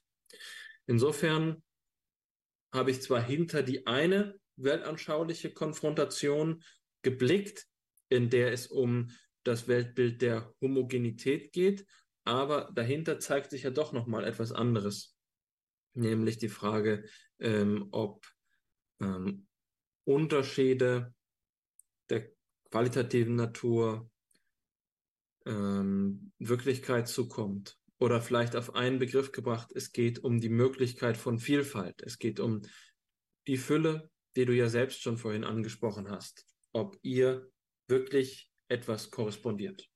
Ja, vielen Dank für deine Ausführungen, Alexander. Ich hm, denke, dass es schön klar geworden ist, dass du zeigen konntest, dass eine analoge Beweislast auf Seiten der Ontologien der Rampe, wie du sie genannt hast, oder die eben einen Homogenisierungsanspruch haben, die vielleicht auch monistisch ähm, konzipiert sind, ähm, der eben dem entspricht, dem ich äh, am Schluss der Betrachtung zur Schichtenontologie auch entsprochen, äh, wo ich angekommen bin, nämlich die Frage danach, ob sie bloß heuristischen Wert haben zur wissenschaftlichen Modellbildung. Man kann natürlich auch monistische Schichtenontologien ähm, konstruieren. Ja, da, gerade deshalb ist Matthias Wunsch beispielsweise an den Schichtenontologien interessiert, weil er meint, dass sie eben wesentlich monistisch wären, aufgrund dieses Erhaltsgesetzes bei dem Wohlgeformtheitskriterium, dass eben die Entitäten der niedrigsten Schicht immer auch das Material für die darauf aufbauenden darstellen. Also das heißt eigentlich auf der untersten Seinsschicht haben wir einen, einen Monismus und die der bildet das Basismaterial. Was wir aber haben, wäre in dieser Auffassung eben einen Pluralismus der Gesetzmäßigkeiten. Ja. So was es gibt, was die Schichten ausmacht, wären verschiedene Seinsgesetzmäßigkeiten, die eben zu Strukturbildungen dann auch führen. Ähm, insofern hat das sehr schön gepasst. Insbesondere auch, weil dein Argument, ich musste da an einen, einen Punkt an Kants Antinomientafeln äh, denken, weil ich zunächst ähm, die Schichtenontologie dargestellt habe und bei ihrem Problem angelangt bin und dann hast du die, die Rampenontologie dargestellt und bist bei ihrem Problem angelangt. Ja, wir können uns nicht entscheiden. Wir wissen es nicht. Beides mündet in einen, einen Widerspruch, beides mündet in Zweifel und jetzt sind wir da als Wissenschaftler und ähm, können aber nicht verfa weiter verfahren, ohne dass wir uns für das eine oder das andere entscheiden. Und da wird es dann eben doch wieder weltanschaulich. Ja? Also da gibt es, denke ich, auch keinen Weg daran vorbei. Ich glaube, dass nämlich auch, und das ist etwas, das man vielleicht noch einmal klarer sagen muss, ähm, eine wesentliche Gemeinsamkeit zwischen Schichten und Rampenontologien besteht, insofern hier eine Geordnetheit der Wirklichkeit ähm, angenommen wird. Es ist ja bei beiden nicht so, dass radikales Chaos veranschlagt wird oder radikale Unordnung. Ja? Also wenn selbst ein amorpher Humus, aus dem der Garten der Wissenschaft erwachsen soll, selbst diese Annahme ist nicht die Annahme von Gesetzlosigkeit, Formlosigkeit, Ordnungslosigkeit überhaupt. Und diese Annahme ist ja gerade das radikal andere von Wissenschaft. Ja, was, wenn es gar nichts zu erkennen gibt? was, wenn unsere Begriffe als Begriffe schon eine solche Starrheit und Unflexibilität einführen in die Betrachtung der Welt, dass sie ihr gar nicht entsprechen. Also was, wenn selbst die Naturgesetze einem Wandel unterzogen sind? Ja? Was, wenn es nur Individuen gibt, die also nie durch Begriffe angesprochen werden kann, können? Was also, wenn es gar keine Allgemeinheiten gibt? Und so. Diese Fragen sind ja die, die quasi das radikale Gegenteil äh, von dem markieren, von dem wir jetzt überhaupt sprechen. Das ist etwas, dem sich die Postmoderne mehr annimmt, wenn sie das Konzept der Kontingenz so ernst nimmt und so sehr in ihr Zentrum rückt. Ja, eine Philosophie der Zufälligkeiten, eine Philosophie, die von allen vermeintlichen Gewissheiten, von Ordnungen und Fülle Abstand nimmt und sich mit der Möglichkeit konfrontiert, dass da auch Chaos und auch nichts sein könnte. Eine Philosophie der Lehre, ja, eine Philosophie, die zeigt, dass hinter all dem Spiel von Begriffen nichts weiter ist als immer der nächste Spiegel. Ja? Wir kommen gar nicht hinaus aus dem Suchen von Spuren nach Spuren nach Spuren. Das ist hier die Alternative, glaube ich. Das ist das, was beiden Auffassungen entgegensteht. Ich will einen Schritt machen hin zur Konkretion. Ja, wir sind schon recht fortgeschritten. Wir haben jetzt vor allen Dingen uns über metaphysische äh, Zusammenhänge ausgetauscht. Jetzt will ich einmal anhand eines äh, Materialbeispiels etwas diskutieren, das eben eine ähm, Schichtenbetrachtung im, im, psychologischen Sachgebiet darstellt. Und ich habe es vorhin schon genannt. Ich will jetzt auf Lawrence Kohlbergs, Lawrence Kohlbergs äh, Stufenmodell der Moralentwicklung zu sprechen kommen. Das ist aus verschiedenen Gründen von Interesse. Natürlich zum einen, weil es geistesgeschichtlich massive ähm, Einflüsse ausgeübt hat. Ja, Kohlberg war ähm, in der Mitte des 20. Jahrhunderts in Harvard tätig, hat dort als Professor für Erziehungswissenschaft und für Psychologie ähm, auch gewirkt und hat schon in seiner Dissertation über die moralische Entwicklung des Menschen gearbeitet, hat dem sein Lebenswerk ähm, gewidmet und ist da eben ähm, für uns als philosophisch-psychologisch Interessierte von besonderer Bedeutung, weil seine Ansicht auch die war, dass er durch seine Stufentheorie der Moralentwicklung philosophische Fragen lösen kann. Ja, das war die Auffassung. Das Problem, dem er sich gewidmet hat, war das Problem des ethischen Relativismus. Und dem wollte er durch entwicklungspsychologische Studien eine, Barrikade vorschieben. Ne? Durch diese Arbeitsweise ist natürlich informiert von seinem vielleicht wichtigsten Vorgänger, nämlich dem großen Schweizer Psychologen Jean Piaget, der so wie Kohlberg auch eine Stufentheorie der Moralentwicklung vorgelegt hat, für die er weniger bekannt ist als für seine Stufentheorie der kognitiven Entwicklung. Ja. Aber auch Piaget hat diese Idee ähm, vorgelegt und hat denselben auf die Philosophie hin ausgerichteten Theorie-Impetus gehabt wie Kohlberg selbst. Bei Piaget heißt das explizit genetische Epistemologie, die Auffassung, dass wir durch entwicklungspsychologische Studien Antworten auf erkenntnistheoretische Fragen gewinnen können, was in weiterer Folge natürlich so etwas bedeutet wie einen radikalen Konstruktivismus, ja? also die Art und Weise, äh, nicht die Art und Weise, die Frage danach, welche Erkenntnisse wir haben, ist eine Frage danach, in welchem entwicklungspsychologischen Stadium wir uns befinden. Ich habe ja vorhin schon gesagt, Stadium äh, ist mein Begriff, auch wenn er eigentlich nur das lateinische Äquivalent von Stufe ist, Stufe ist für den entwicklungspsychologischen Sinn von Stufe, also für einen Abschnitt im Leben, der durch eine gewisse äh, inhaltlichen, der einen gewissen inhaltlichen Zusammenhang aufweist. Und Piaget stellt ähm, ähm, zwei Merkmale in den Fokus, wenn es um die Charakterisierung seines ähm, Begriffs des Stadiums oder in der Stufe geht. Und das ist zum einen, dass eine jedes solches, ein jedes solches Stadium eine organisierte Ganzheit ist, ein Structured Whole oder eben im französischen Original eine Structure d'Ensemble, eine, eine also organisierte Ganzheit. Und dass sich in dieser organisierten Ganzheit eben Teil-Ganzes-Verhältnisse auffinden lassen. Das heißt, es ist eine meriologische Kategorie, die verschiedene Arten von Gleichgewichtszuständen finden kann. Da gibt es eben die instabilen Gleichgewichte und die stabilen Gleichgewichte. Ja? Und Instabil sind Gleichgewichte immer dann, wenn entweder das Ganze über die Teile dominiert, also im Synkretismus, oder wenn die Teile über das Ganze dominieren, in der Juxtaposition.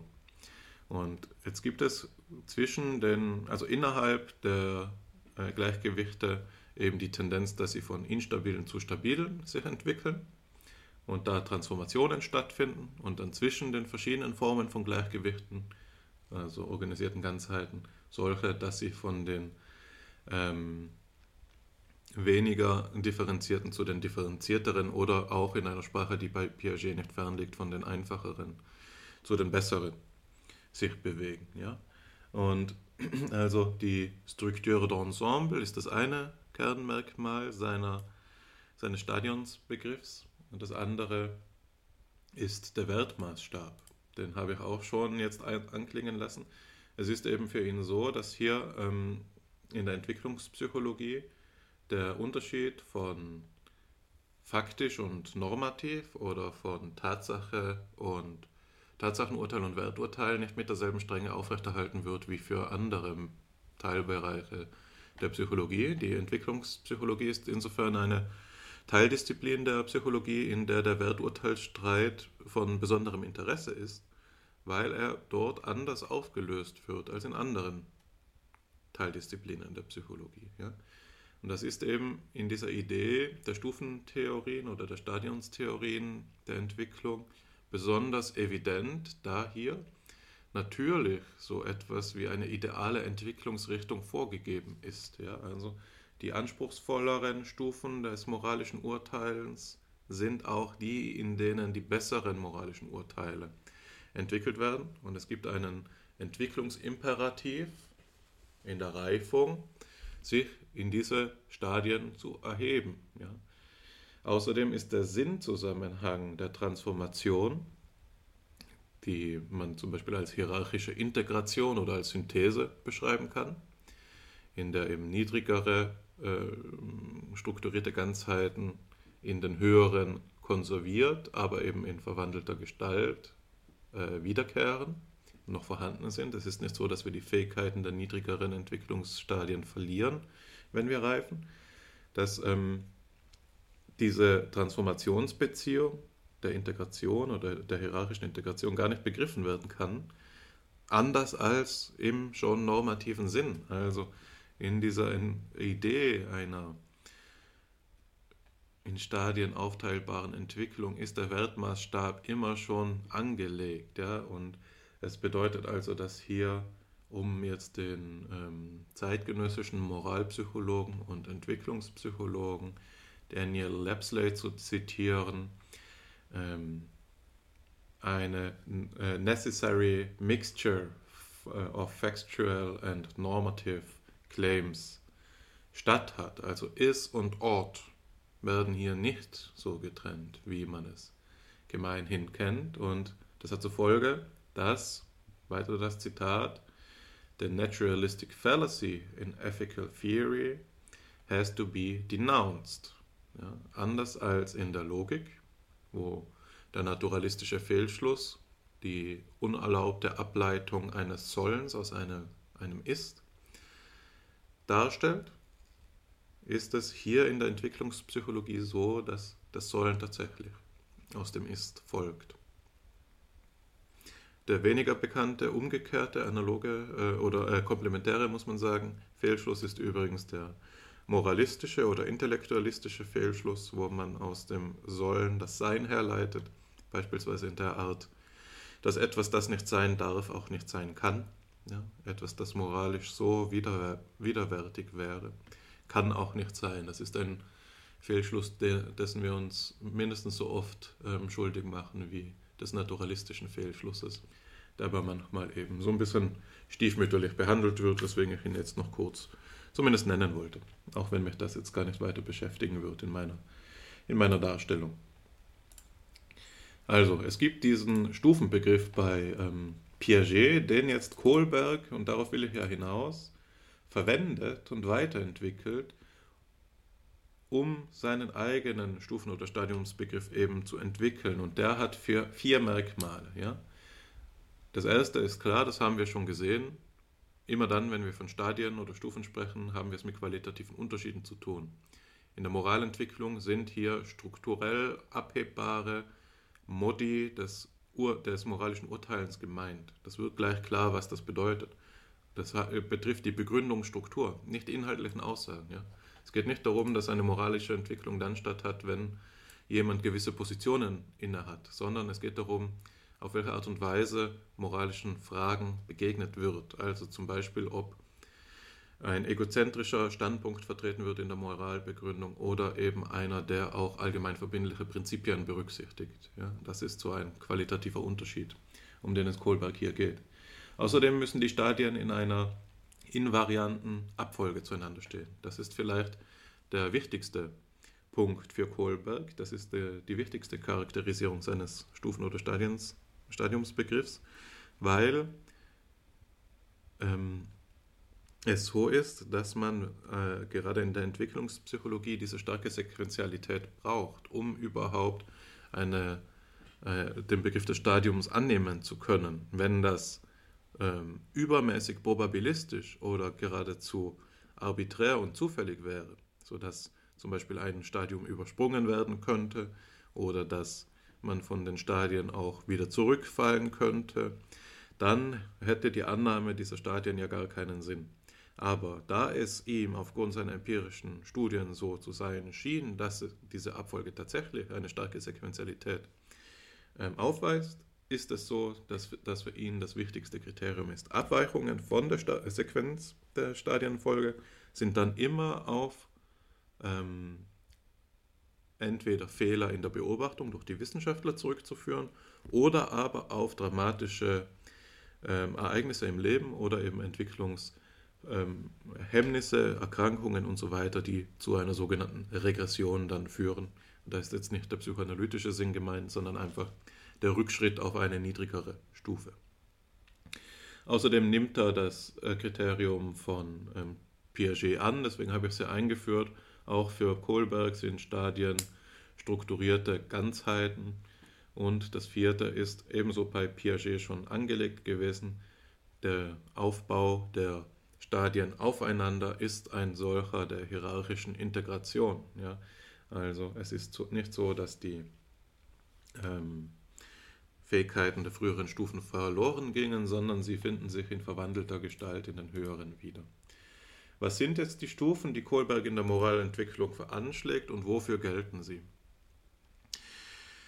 Es sind Stufen, die vor allem die Urteilsbildung in moralischen Fragen betrifft, was etwas anderes ist als zum Beispiel das moralische Verständnis oder das moralische Handeln.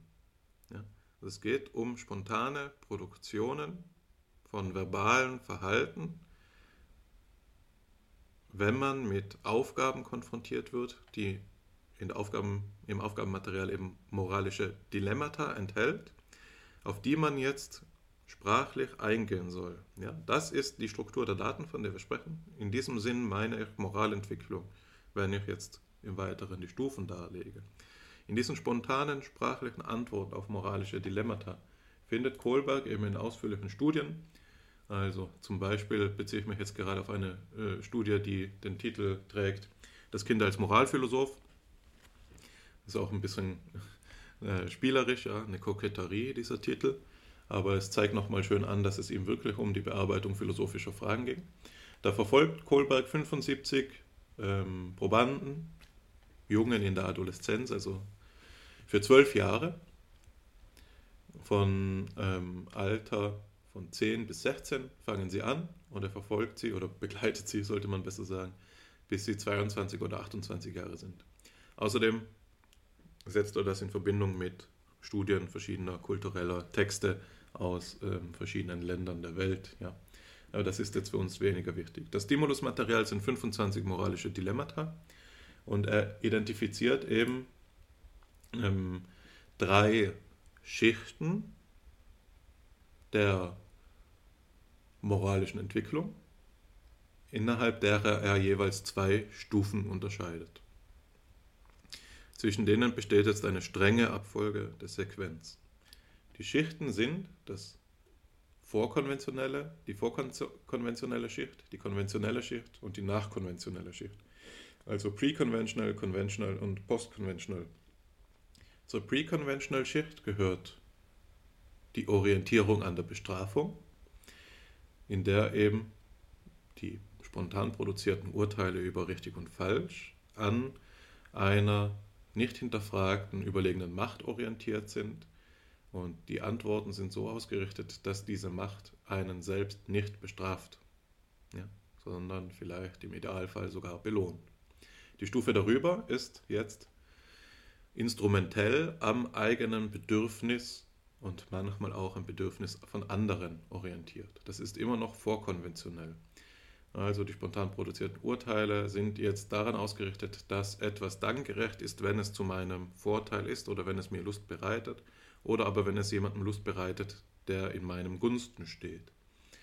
Das hat so etwas wie eine, ähm, einen Touch von, wenn du mir etwas Gutes tust, dann tue ich dir etwas Gutes, also von Tit for Tat. Ja?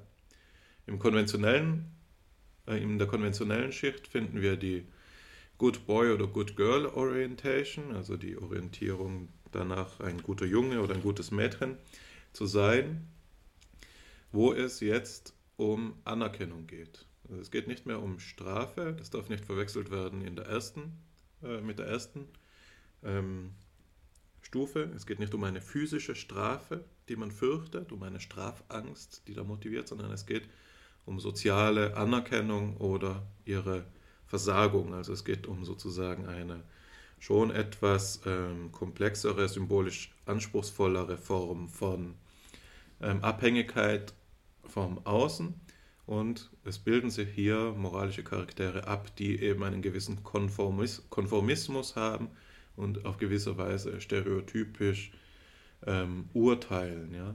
Also man versucht hier vor allen Dingen Anerkennung dadurch zu gewinnen, dass man nett ist. Ja?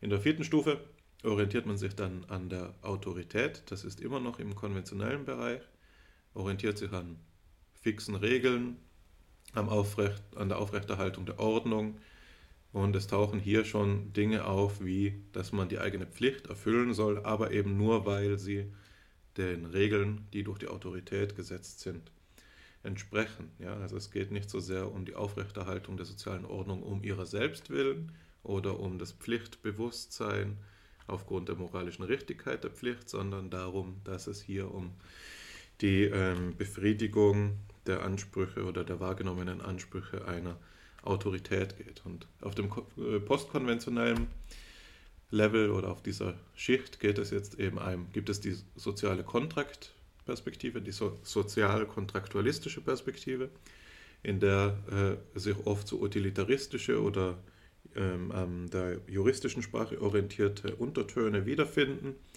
wo es eben zum Beispiel in Begründungen der Art gibt, man verhält sich so, weil das Gesetz es vorschreibt, man verhält sich so, weil das ein Menschenrecht ist, das jetzt hier in Frage steht, oder eben man verhält sich so, weil sonst die Gesellschaft nicht funktioniert. Alle müssen sich an diesen Kontrakt halten, aber es geht eben nicht darum, und das markiert dann auch schon den Übergang zur sechsten und letzten Stufe, da, es geht bei der fünften noch nicht darum, was die ethischen Prinzipien sind, die diesen moralischen Kontrakt eigentlich, diesen Vertrag rechtfertigen, begründen und es geht auch nicht um eine innere, innerliche Konsistenz in den Urteilen, es geht nicht um die Berufung auf ähm, das Gewissen, auf die persönliche Verpflichtung, auf die Verantwortung, auf die, auf die Pflicht als solche. Ja? Alles das gehört dann in die sechste und höchste Stufe. Und jetzt sieht man an dieser Stufenfolge, dass hier eine Abfolge vorgeschlagen wird, die dem eigentlich zuwiderläuft, die man kennt, wenn man als Philosoph denkt. Da sagt man, und das äh, drückt sich ja schön in diesem heideggerianischen Satz aus, dass das ontisch Nächste das ontologisch Fernste ist. Ja?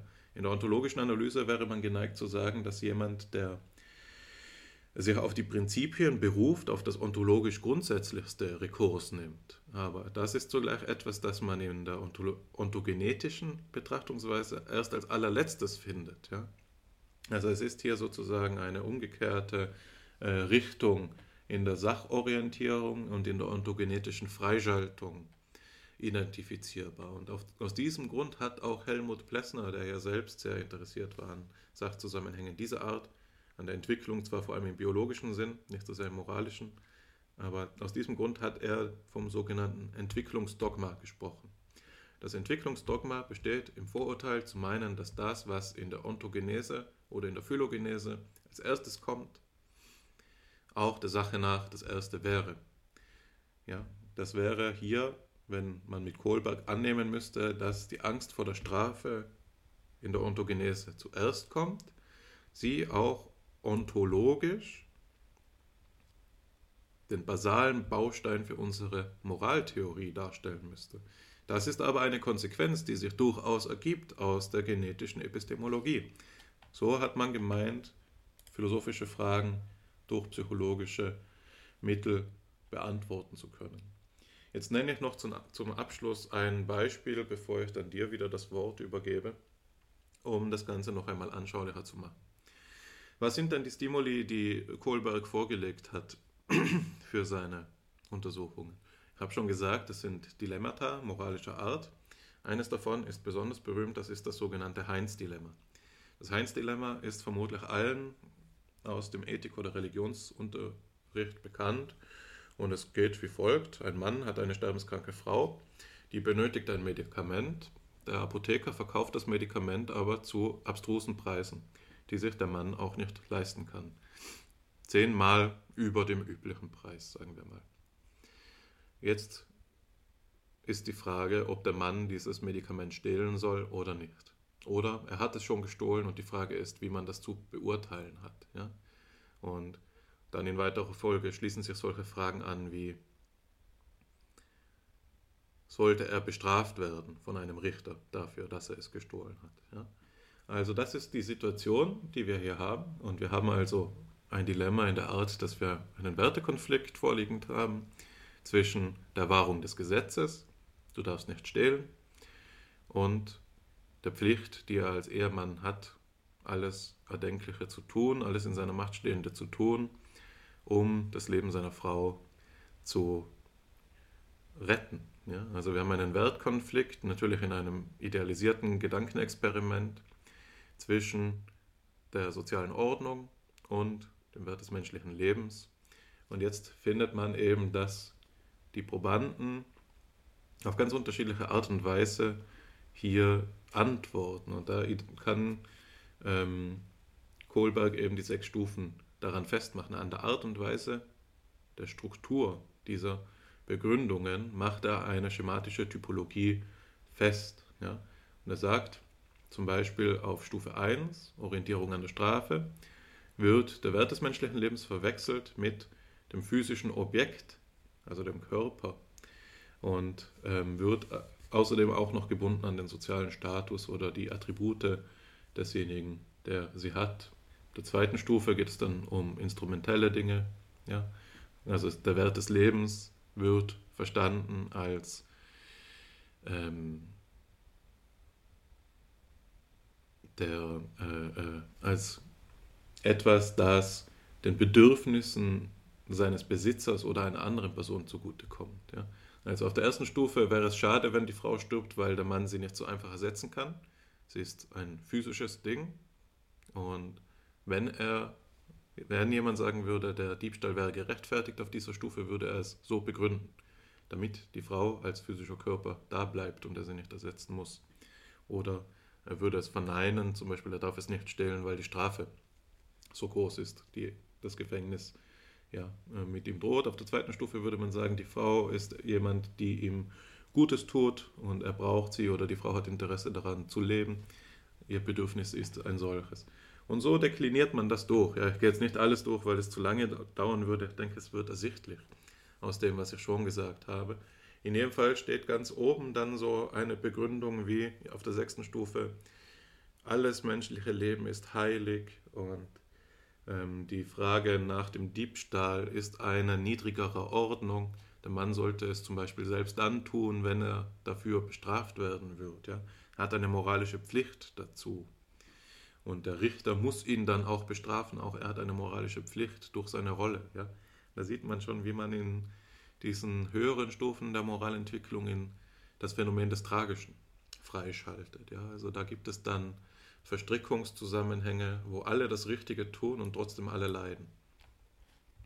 Und das wäre dann so. Aber das äh, gehe ich jetzt über Kohlberg hinaus. Das war jetzt ein kurzer Wendler noch äh, dazwischen gestreut. Was bei Kohlberg ähm, interessant ist, ist, dass er eben feststellt, dass 50% der Probanden in ihrem Denken nie von den Stufen abweichen, wo, auf denen sie gerade sind.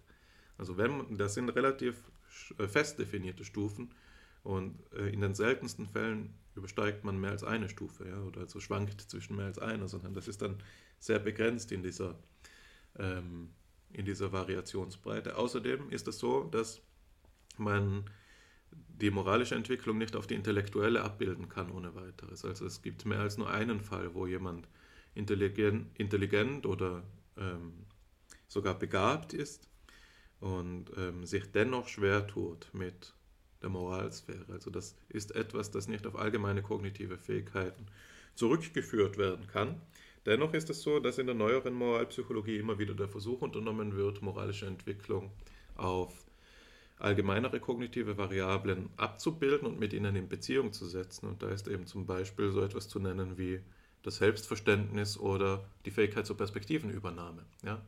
Also je höher die Stufe, desto mehr Perspektivenübernahmefähigkeit wird vorausgesetzt. Das heißt, moralische Fähigkeit ist eigentlich eine Funktion von Empathie. Und wie es der Zufall so will, sind die besten Theorien der Empathie, die wir haben, auch gerade Stufentheorien. Ja? Also da findet sich das dann sozusagen auf einer anderen Ebene wieder. Jetzt ähm, will ich das auch alles sein lassen, was ich zur Darstellung von Kohlbergs Theorie ähm, äh, sage. Ja? Es gibt dann eben, wie gesagt, nochmal ähm, Schwierigkeiten, wenn es darum geht, ähm, dass wir die Struktur des Datenmaterials, die zugrunde liegt, bedenken müssen, weil es hier um spontan produzierte moralische Urteile sprachlicher Art geht ja? und wir oft gerade an moralischen Taten interessiert sind oder an sie denken oder daran, was jemand versteht. Und jetzt hat Kohlberg in dieser Studie, die ich zitiert habe, zumindest ja von 10 bis, also die jüngsten Probanden waren 10 Jahre alt, die ältesten waren 28 Jahre alt, dann am, am Anfang und am Ende der Studie jeweils, relativ alte Probanden genommen, die auch eben schon sprachfähig sein mussten, um diese Aufgaben überhaupt bearbeiten zu können. Inzwischen hat sich die Moralpsychologie natürlich auch so entwickelt, dass diese Untersuchungen schon bei vorsprachlichen Kindern durchgeführt werden, indem eben diese Dilemmata, mit denen Kohlberg gearbeitet hat, dann in Spielsituationen übersetzt werden, zum Beispiel mit dem weltbekannten Trolley-Problem. Ja? Aber davon habe ich jetzt noch nicht gesprochen. Also ich wollte das nur noch einmal in Erinnerung rufen. Wir sprechen hier von Sprachverhalten und wir alle wissen, dass sich das, was wir sagen, nicht immer in das übersetzt, was wir tun. Ja? Gerade in moralischen Fragen neigen wir sehr dazu, zumindest im subklinischen Bereich, ein positives Selbst, äh, Selbstbild aufrechtzuerhalten. Wir halten uns oft für eher moralisch, auch wenn wir eigentlich ziemliche Schweinsigel sind. Und ähm, das muss man hier bedenken in der Interpretation dieser Theorie. Was aber, und das denke ich, ist, ähm, festgestellt werden muss, und das denke ich, ist für unsere Ausführungen heute von großer Brisanz, ist, dass sich über die Alter hinweg diese Stadien tatsächlich feststellen lassen. Und da geht es nicht um die moralische Position, die vertreten wird. Also es geht nicht um die Thesen, die die Probanden aufstellen, auch wenn man streiten kann, ob das bei Kohlberg nicht doch irgendwie gebahnt ist, dass die der höchsten Stufe eigentlich Kantianer sein müssten, dass die Utilitaristen schlecht wegkämen. Ja? Ähm, aber äh, da kann man streiten, aber das klammere ich kurz aus. Worum es geht, ist, dass es um eine strukturelle Betrachtung der Begründungsstrukturen geht, äh, der Begründungs... Äh, Propositionen geht, die die Probanden äußern und dass man da gravierende Ähnlichkeiten, äh, Regelmäßigkeiten findet im Datenmaterial. Und das ist, ich habe mir erst zuletzt eben ein Review von dem schon zitierten Daniel Lapsley durchgelesen dafür. Das ist ein Befund, der in der Entwicklungspsychologie also immer noch gilt. Das ist etwas, das ist wie in Stein gemeißelt. Das ist vielleicht nicht mehr so, dass man heute im selben Sinn wie die alten Denker, von denen ich jetzt gehandelt habe, harte Stadien, harte Stufen annimmt, die diese unverbrüchliche Sequenzialität haben oder die ganz klar definiert sind und wo keine, ähm, äh, kein Lapsus stattfinden darf.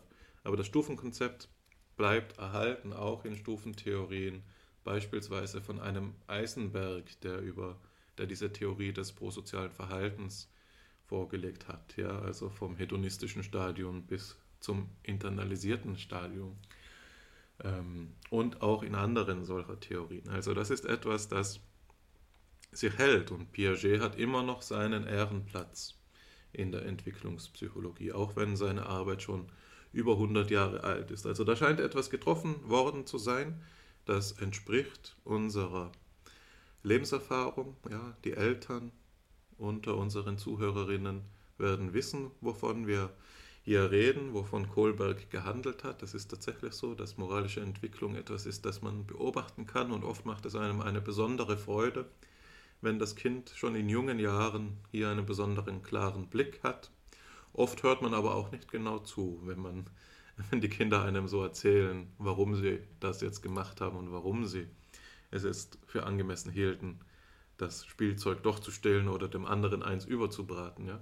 Also das muss man dann schon auch nochmal zur, zur Kenntnis nehmen. Im frühkindlichen Bereich sieht man, wenn man das mal durch diese moralpsychologische Linse betrachtet, so allerlei, ja, also da äh, finden wirklich, da ist wirklich ein Selbstfindungsprozess im Gange. Und die Selbstverständlichkeit, mit der jemandem eins übergezogen wird, ist im Erwachsenenalter eben nicht mehr dieselbe. Wie man das beschreibt, wenn nicht als Stufe, ähm, weiß die Entwicklungspsychologie wohl scheinbar selbst nicht. Es ist ähm, ein Schicksalswink, denn während wir hier über die Entwicklung sprechen, höre ich im Nachbarzimmer mein Söhnchen spielen. Ähm, das ist natürlich ein direkter Anhaltspunkt für die Frage nach der Moralität des frühkindlichen Alters. Mich haben die Überlegungen zu Piaget an die Frage nach dem Konstruktivismus geführt. Natürlich ist die Stufe, wenn ich sie vorhin ein Problem der, äh, des Strukturrealismus genannt habe, dann wieder eine andere Stufe, wenn wir hier vom Konstruktivismus sprechen. Die Stufe äh, wächst gewisserweise dynamisch ab. Wobei, wie wir auch bei FIPSI vormals diskutiert haben, nämlich in der Folge zur Systemtheorie, beim Konstruktivismus immer die Frage ist, wie konsequent bzw. radikal er ist. Denn dieser Prozess von Akkommodation und Assimilation, den Piaget beschreibt, einer ähm, reziproken oder ähm, iterativen Abhängigkeit der ähm, kognitiven Repräsentation und der Wahrnehmung, der ist doch hier offenbar bei Kohlberg an eine außerindividuelle Konstanz gebunden. Es gibt hier ein Skelett, es gibt ein Gefüge der potenziellen, des potenziellen Wachstums in diesen sechs Schritten, ähm, das eine no Strukturnotwendigkeit zu sein scheint. Also gewisserweise eine Metastruktur, auch wenn es möglich ist, dass es auf den, in den individuellen Fällen zur Stagnation kommt und die sechste Stufe nicht erreicht wird, ähm, ist es doch so, dass es eine, ein ähm, Spielraum des Verhaltens gibt, einen Spielraum der Reflexion. Diese Ausführungen über die Entwicklung sind, glaube ich, ein sondergelagerter Fall, denn die Entwicklung ist in ihrer Prozessualität, in ihrer Dynamik in dieser Realisierungsform nochmal etwas anderes als die metaphysische Statik, äh, über die wir bisher reflektiert haben. Also die Frage, ob es beispielsweise zwischen den unterschiedlichen Lebensformen qualitative Brüche gibt, ist eine andere als die, ob die Entwicklung kontinuierlich, sukzessive verläuft oder nicht. Ähm, zunächst will ich also betonen, dass man den Stufenbegriff auch hier als einen Abstraktionsbegriff fassen kann, der natürlich in der Metaphorik der Treppe äh, den Ordnungscharakter enthält, aber man doch unter Stufen, wenn man Entwicklungsstufen und die Sphären der Wirklichkeit gegenüberstellt, ganz andere Zusammenhänge mit anderen Mustern der äh, wissenschaftlichen oder philosophischen Problematik anspricht. Aber dennoch möchte ich zum Entwicklungsbegriff kommen und mich hat deine Ausführung an einen Text von Juri Lothmann, einen Kulturtheoretiker aus Russland, denken lassen, der über ähm, die progressive Dynamik geschrieben hat. Und dieser Text heißt Kultur und Explosion und ich möchte hier kurz diese begriffliche Differenzierung einführen, in der er zwischen sukzessiven und explosiven äh, progressiven Dynamiken unterscheidet.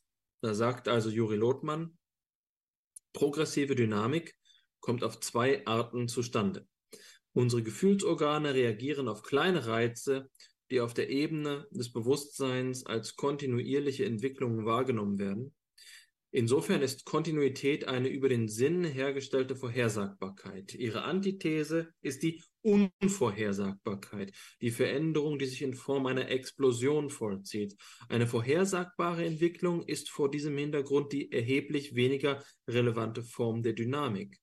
Die Unvorhersagbarkeit explosiver Prozesse ist keineswegs der einzige Weg zu etwas Neuem. Mehr noch, ganze Bereiche der Kultur können ihre Bewegung lediglich in Form kontinuierlicher Veränderungen umsetzen. Kontinuierliche und explosive Prozesse, die eine Antithese bilden, existieren nur in ihrer Beziehung zueinander.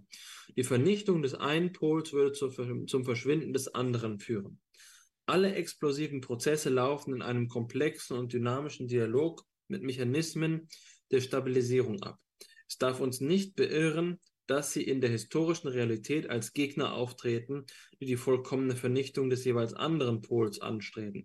Diese wäre fatal für die Kultur, ist aber glücklicherweise unmöglich. Selbst wenn die Menschen fest überzeugt sind, dass sie in der Praxis eine ideale Theorie umsetzen, umfasst der praktische Bereich auch gegenteilige Tendenzen. Sie können eine missgestaltete Form annehmen, aber nicht vernichtet werden. Letzter Absatz.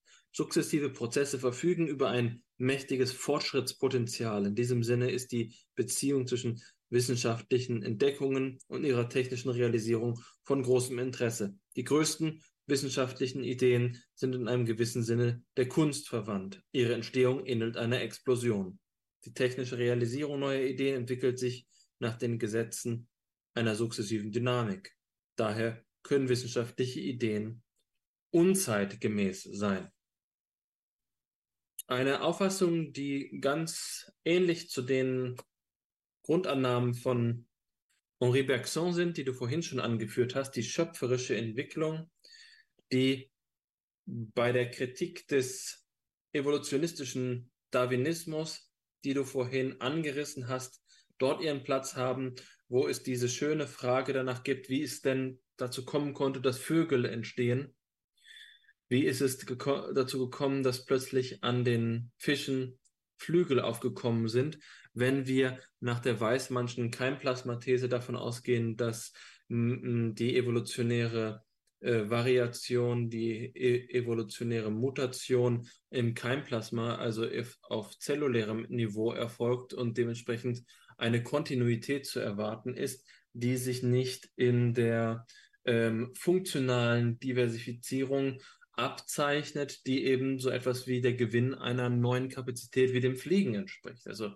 eine Frage, die wir auch schon einmal in einer vorherigen Episode diskutiert haben, nämlich als wir über die Evolutionstheorie gesprochen haben. Hier ist also der Gedanke, dass man Stufe und ähm, Explosion ins Verhältnis rückt, sowie ähm, sukzessive Entwicklung, äh, sukzessive Dynamik sukzessive Progression und ähm, die Rampe. Die Idee ist dabei, die einzige Idee, die hier vielleicht einen, einen zentralen Mehrwert liefert, ist die der Vorhersagbarkeit. Das heißt, der Prozess wird epistemologisch unterschieden. Es geht nicht darum zu sagen, die Explosion sind tatsächlich andere ähm, ähm, Zusammenhänge ähm, als die äh, sukzessiven Entwicklungen hinsichtlich ihrer Realisierung. Beide, sagt ähm, Lotmann, können Neues hervorbringen, aber die ähm, Explosion ist unvorhersehbar. Und äh, übertragen auf Kohlberg ist natürlich die Frage, ob so eine moralische Entwicklung in ihrer Vorhersagbarkeit äh, äh, nicht nochmal konterkariert werden kann. Um, anders gesagt, gibt es denn keinen Ausbruch aus diesen sechs Stufen? Und vermutlich ist Kohlbergs Modell so abstrakt gefasst, dass er gewisserweise die Kategorien logisch entwickelt. Also äh, hinter den vermeintlich empirischen Kategorien, bei denen wir sagen, nun, äh, es ist einmal so, dass sich ähm, Menschen am Gesetz in ihrer moralischen Entscheidung orientieren oder an ihrer Sozial an ihrem sozialen Umfeld oder an ihrer ähm, weltanschaulichen Überlegung oder Ausrichtung, dann ist es doch zugleich auch so, dass diese Entwicklungsstufen nicht einfach nur empirisch gewonnen sind, sondern dass sie einem strukturellen Muster folgen, das hier die Vorgabe leistet. Also ist in, in so einer moralischen Entwicklung eine Explosion noch möglich oder ist je, gewisserweise jede Explosion vorweggenommen, weil es sich um logische Notwendigkeiten handelt, so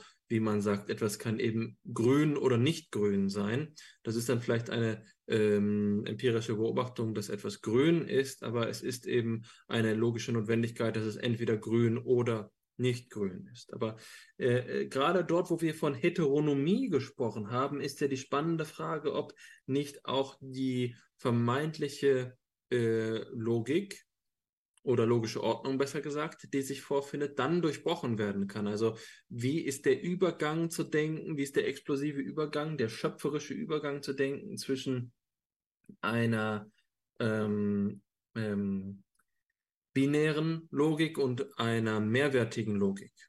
Wie können wir uns diesen, diese Entwicklung denken? Also wann immer die äh, Entwicklungsproblematik besprochen wird, ruht im Zusammenhang das Problem des radikalen Neuen. Und das radikale Neue ist in Konzepten der Heteronomie gedacht, immer die Entstehung von neuartigen äh, äh, Prinzipien, neuartigen Gesetzesstrukturen, also einem Bruch nicht nur mit, den, mit dem Status quo, sondern gewisserweise mit den Spielregeln, mit, ähm, mit dem Nomos quo, könnte man vielleicht sagen. Also, ähm, äh, das ist hier de, das Problem der Entwicklung und ähm, der Gedanke ist dann der Ausbruch der Durchbruch durch die Grenze, die Stufe, die eben die Eigenschaft hat, ähm, nicht eben nur ein, äh, ähm, ein Hiatus von der anderen Stufe unterschieden zu sein, sondern in ihrer Stufenartigkeit insofern als Stufe Treppe bedeutet und Treppe Ordnung heißt, dass die äh, Position der Stufe referenziell zu allen anderen Stufen identifiziert ist und eine gewisserweise antinomische, äh, explosive, disruptive Entwicklung hier auch die Ordnung selbst herausfordert. Ja, also das ist, ähm, glaube ich, eben aber auch nur etwas, was sich durch den Stufenbegriff denken lässt. Denn der, die Rampe gestattet keine Kategorisierung. Ja, und das hast du nur kurz angerissen. Eigentlich wolltest du ja zu, zum Praktischen hin und das fällt uns immer wieder schwer, das so praktisch, wie es eigentlich möglich wäre, zu gestalten.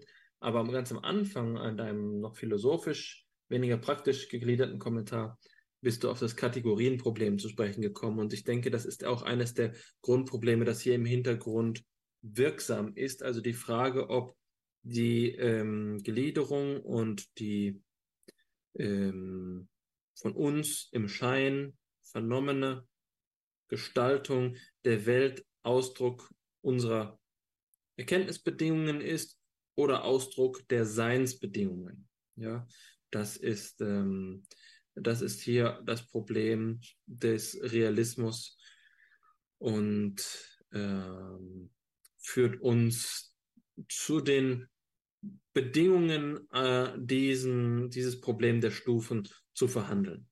Ich glaube aber nicht, dass, dass die, diese Einsicht, dass das Stufenproblem mit dem Kategorienproblem verwandt ist und das Kategorienproblem zwei äh, Versionen der Antwort hat, nämlich eine, die gewisserweise auf Subjekt geht und das, die andere, die auf äh, die Wirklichkeit geht, dass uns diese Einsicht ähm, dabei hilft, den, den, Pro den Problemzusammenhang endgültig zu entscheiden.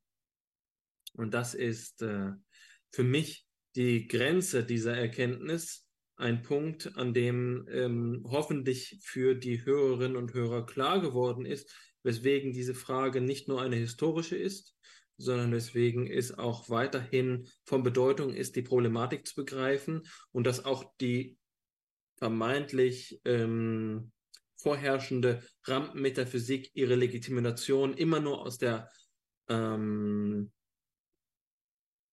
Abkehr von der Stufenmetaphysik gewinnen kann. Also selbst dann, wenn die Überlegungen, die wir jetzt hier angestellt haben, uns nur zu dem ernüchternden Ergebnis führen, dass Stufenkonzeptionen eine rein heuristische Funktion haben, so wie es ja durchaus auch bei Kohlberg der Fall sein mag. Ähm, das ist ja noch nicht endgültig verhandelt, gerade eben unter den Vorzeichen des Konstruktivismus. Äh, selbst dann äh, ist es nötig und ich glaube un unabdingbar nötig, die Problematik immer wieder zu aktualisieren und die, äh, die Position neu zu verhandeln, um gerade dem Dogmatismus zu entgehen. Und das klingt dann vielleicht so, als sei Philosophie so wie etwas wie ein, ein Hamsterrad, bei dem man die Probleme immer wieder von vorne aufrollt.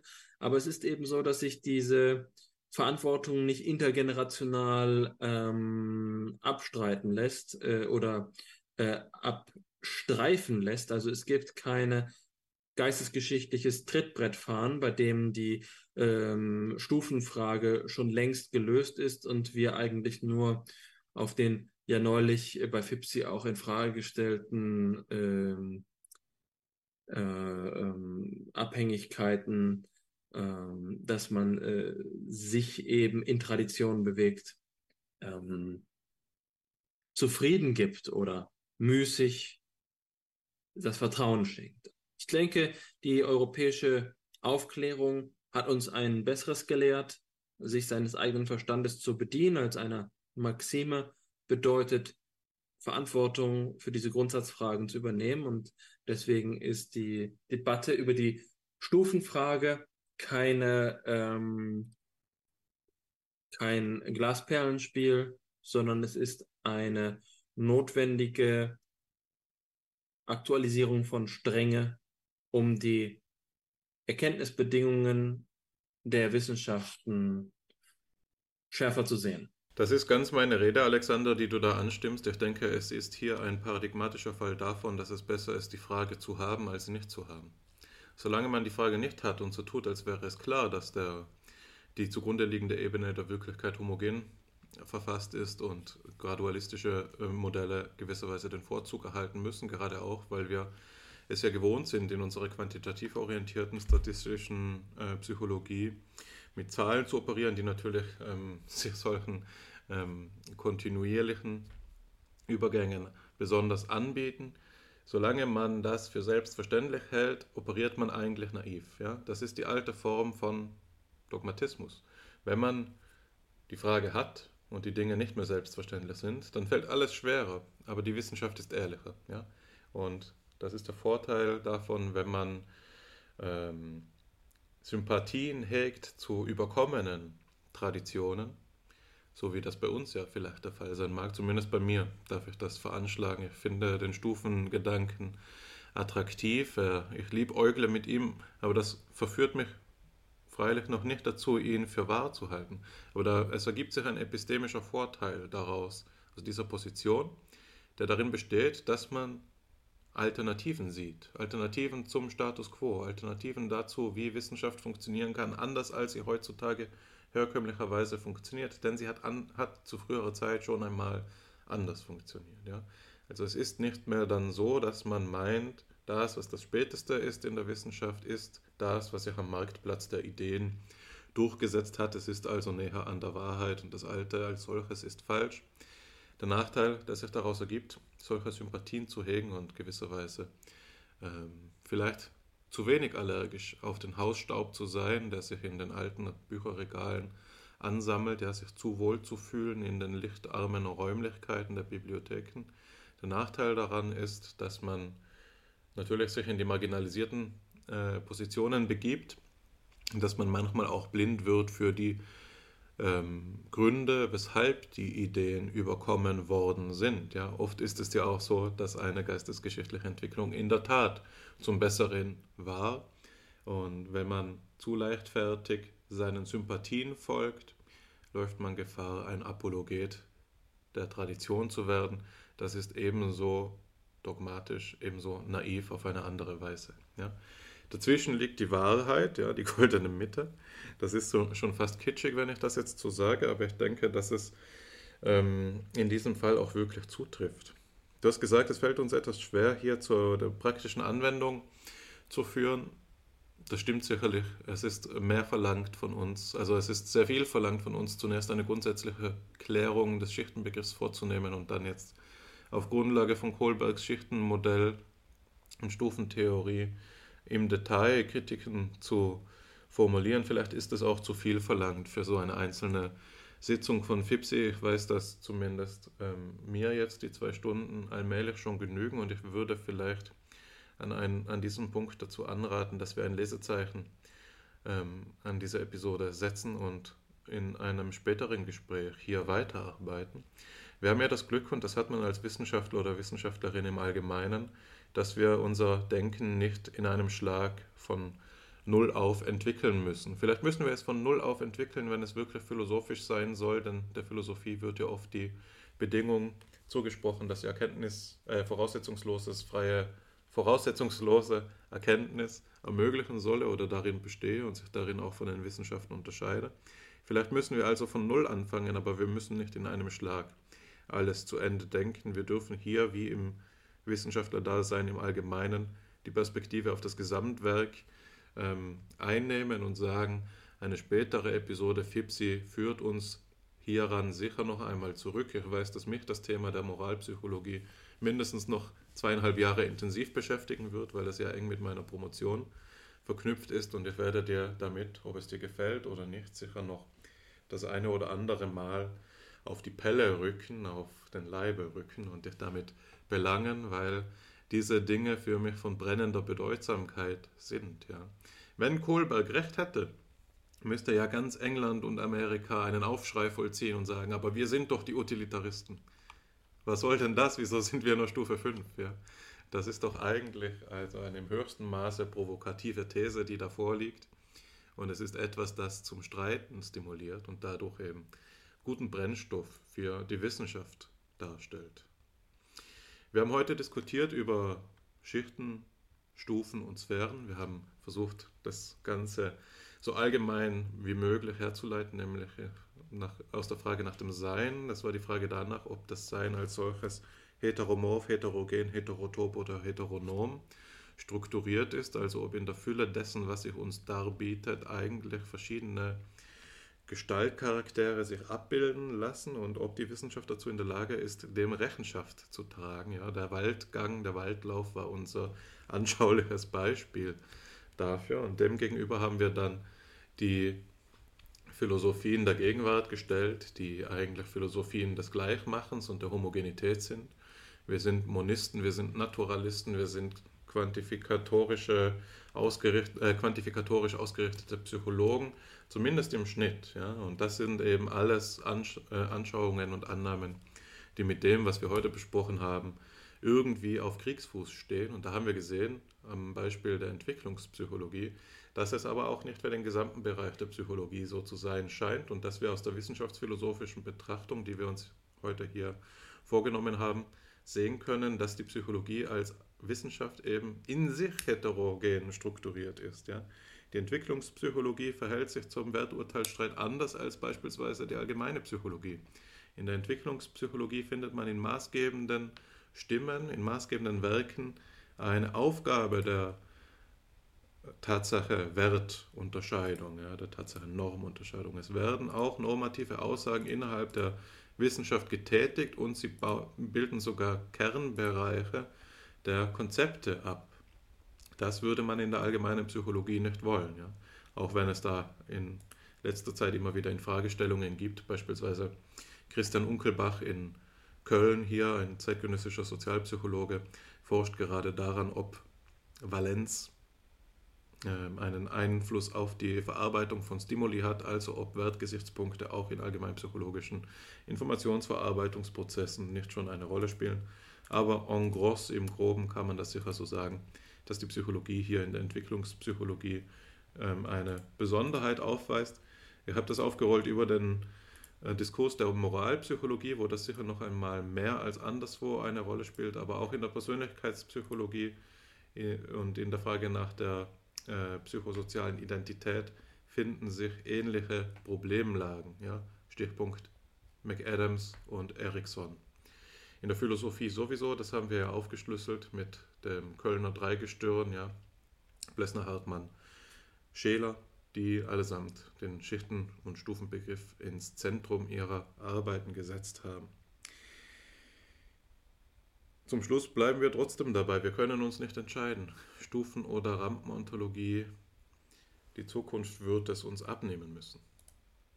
Das ist von meiner Seite jetzt erst einmal alles gewesen. Alexander, ich bedanke mich bei dir für das schöne Gespräch. Ich bedanke mich bei unseren Zuhörerinnen und Zuhörern fürs Einschalten. Fipsi ist ja jetzt nach einer ähm, relativ langen, zweijährigen Zeit, in der wir konstant wie Kant selbst immer pünktlich zur selben Uhrzeit hier auf YouTube ähm, sichtbar wurden, ja, wie das Uhrwerk selbst funktioniert haben, haben wir einmal eine kleine Pause gebraucht, haben die Räder zurückgesetzt, eine Zeitumstellung vorgenommen, ja.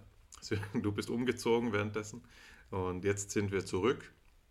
Die alten Ordnungen reetablieren sich und wir nehmen wieder Fahrt auf, was ja sehr erfreulich ist. Wir freuen uns dementsprechend auch, dass Sie uns eben treu geblieben sind in unserer Zuhörerinnenschaft. Wir haben jetzt einmal die Nutzungsstatistiken begutachtet und sehen da eben zu unserer Genugtuung, dass Sie, unsere Zuhörerinnen und Zuhörer, uns die Pause nicht verübelt haben. Sie sind treu dabei geblieben und wir tun unser Bestes, genügend Material zur Verfügung zu stellen, sodass sich eigentlich niemand hier satt hören kann, weil das viel zu viel ist, was hier schon vorliegt und das ist genau das Versprechen der Fülle, mit dem die Phänomenologie so gerne aufwartet. Wichtig ist, dass wir die Bringschuld annehmen, dass wir hier nicht nur Probleme schaffen, sondern ihnen gegenüber auch ähm, ernsthaft weiterzudenken geloben. Das hast du gerade angekündigt und ähm, das, die Bürde trage ich äh, mit dir. Das Joch äh, der Metaphysik haben wir gewählt und ähm, mal sehen, wo es uns hinführt. Im Hintergrund jetzt der Kommentar der Zukunft, der uns äh, zu sich ruft. Bis zum nächsten Mal.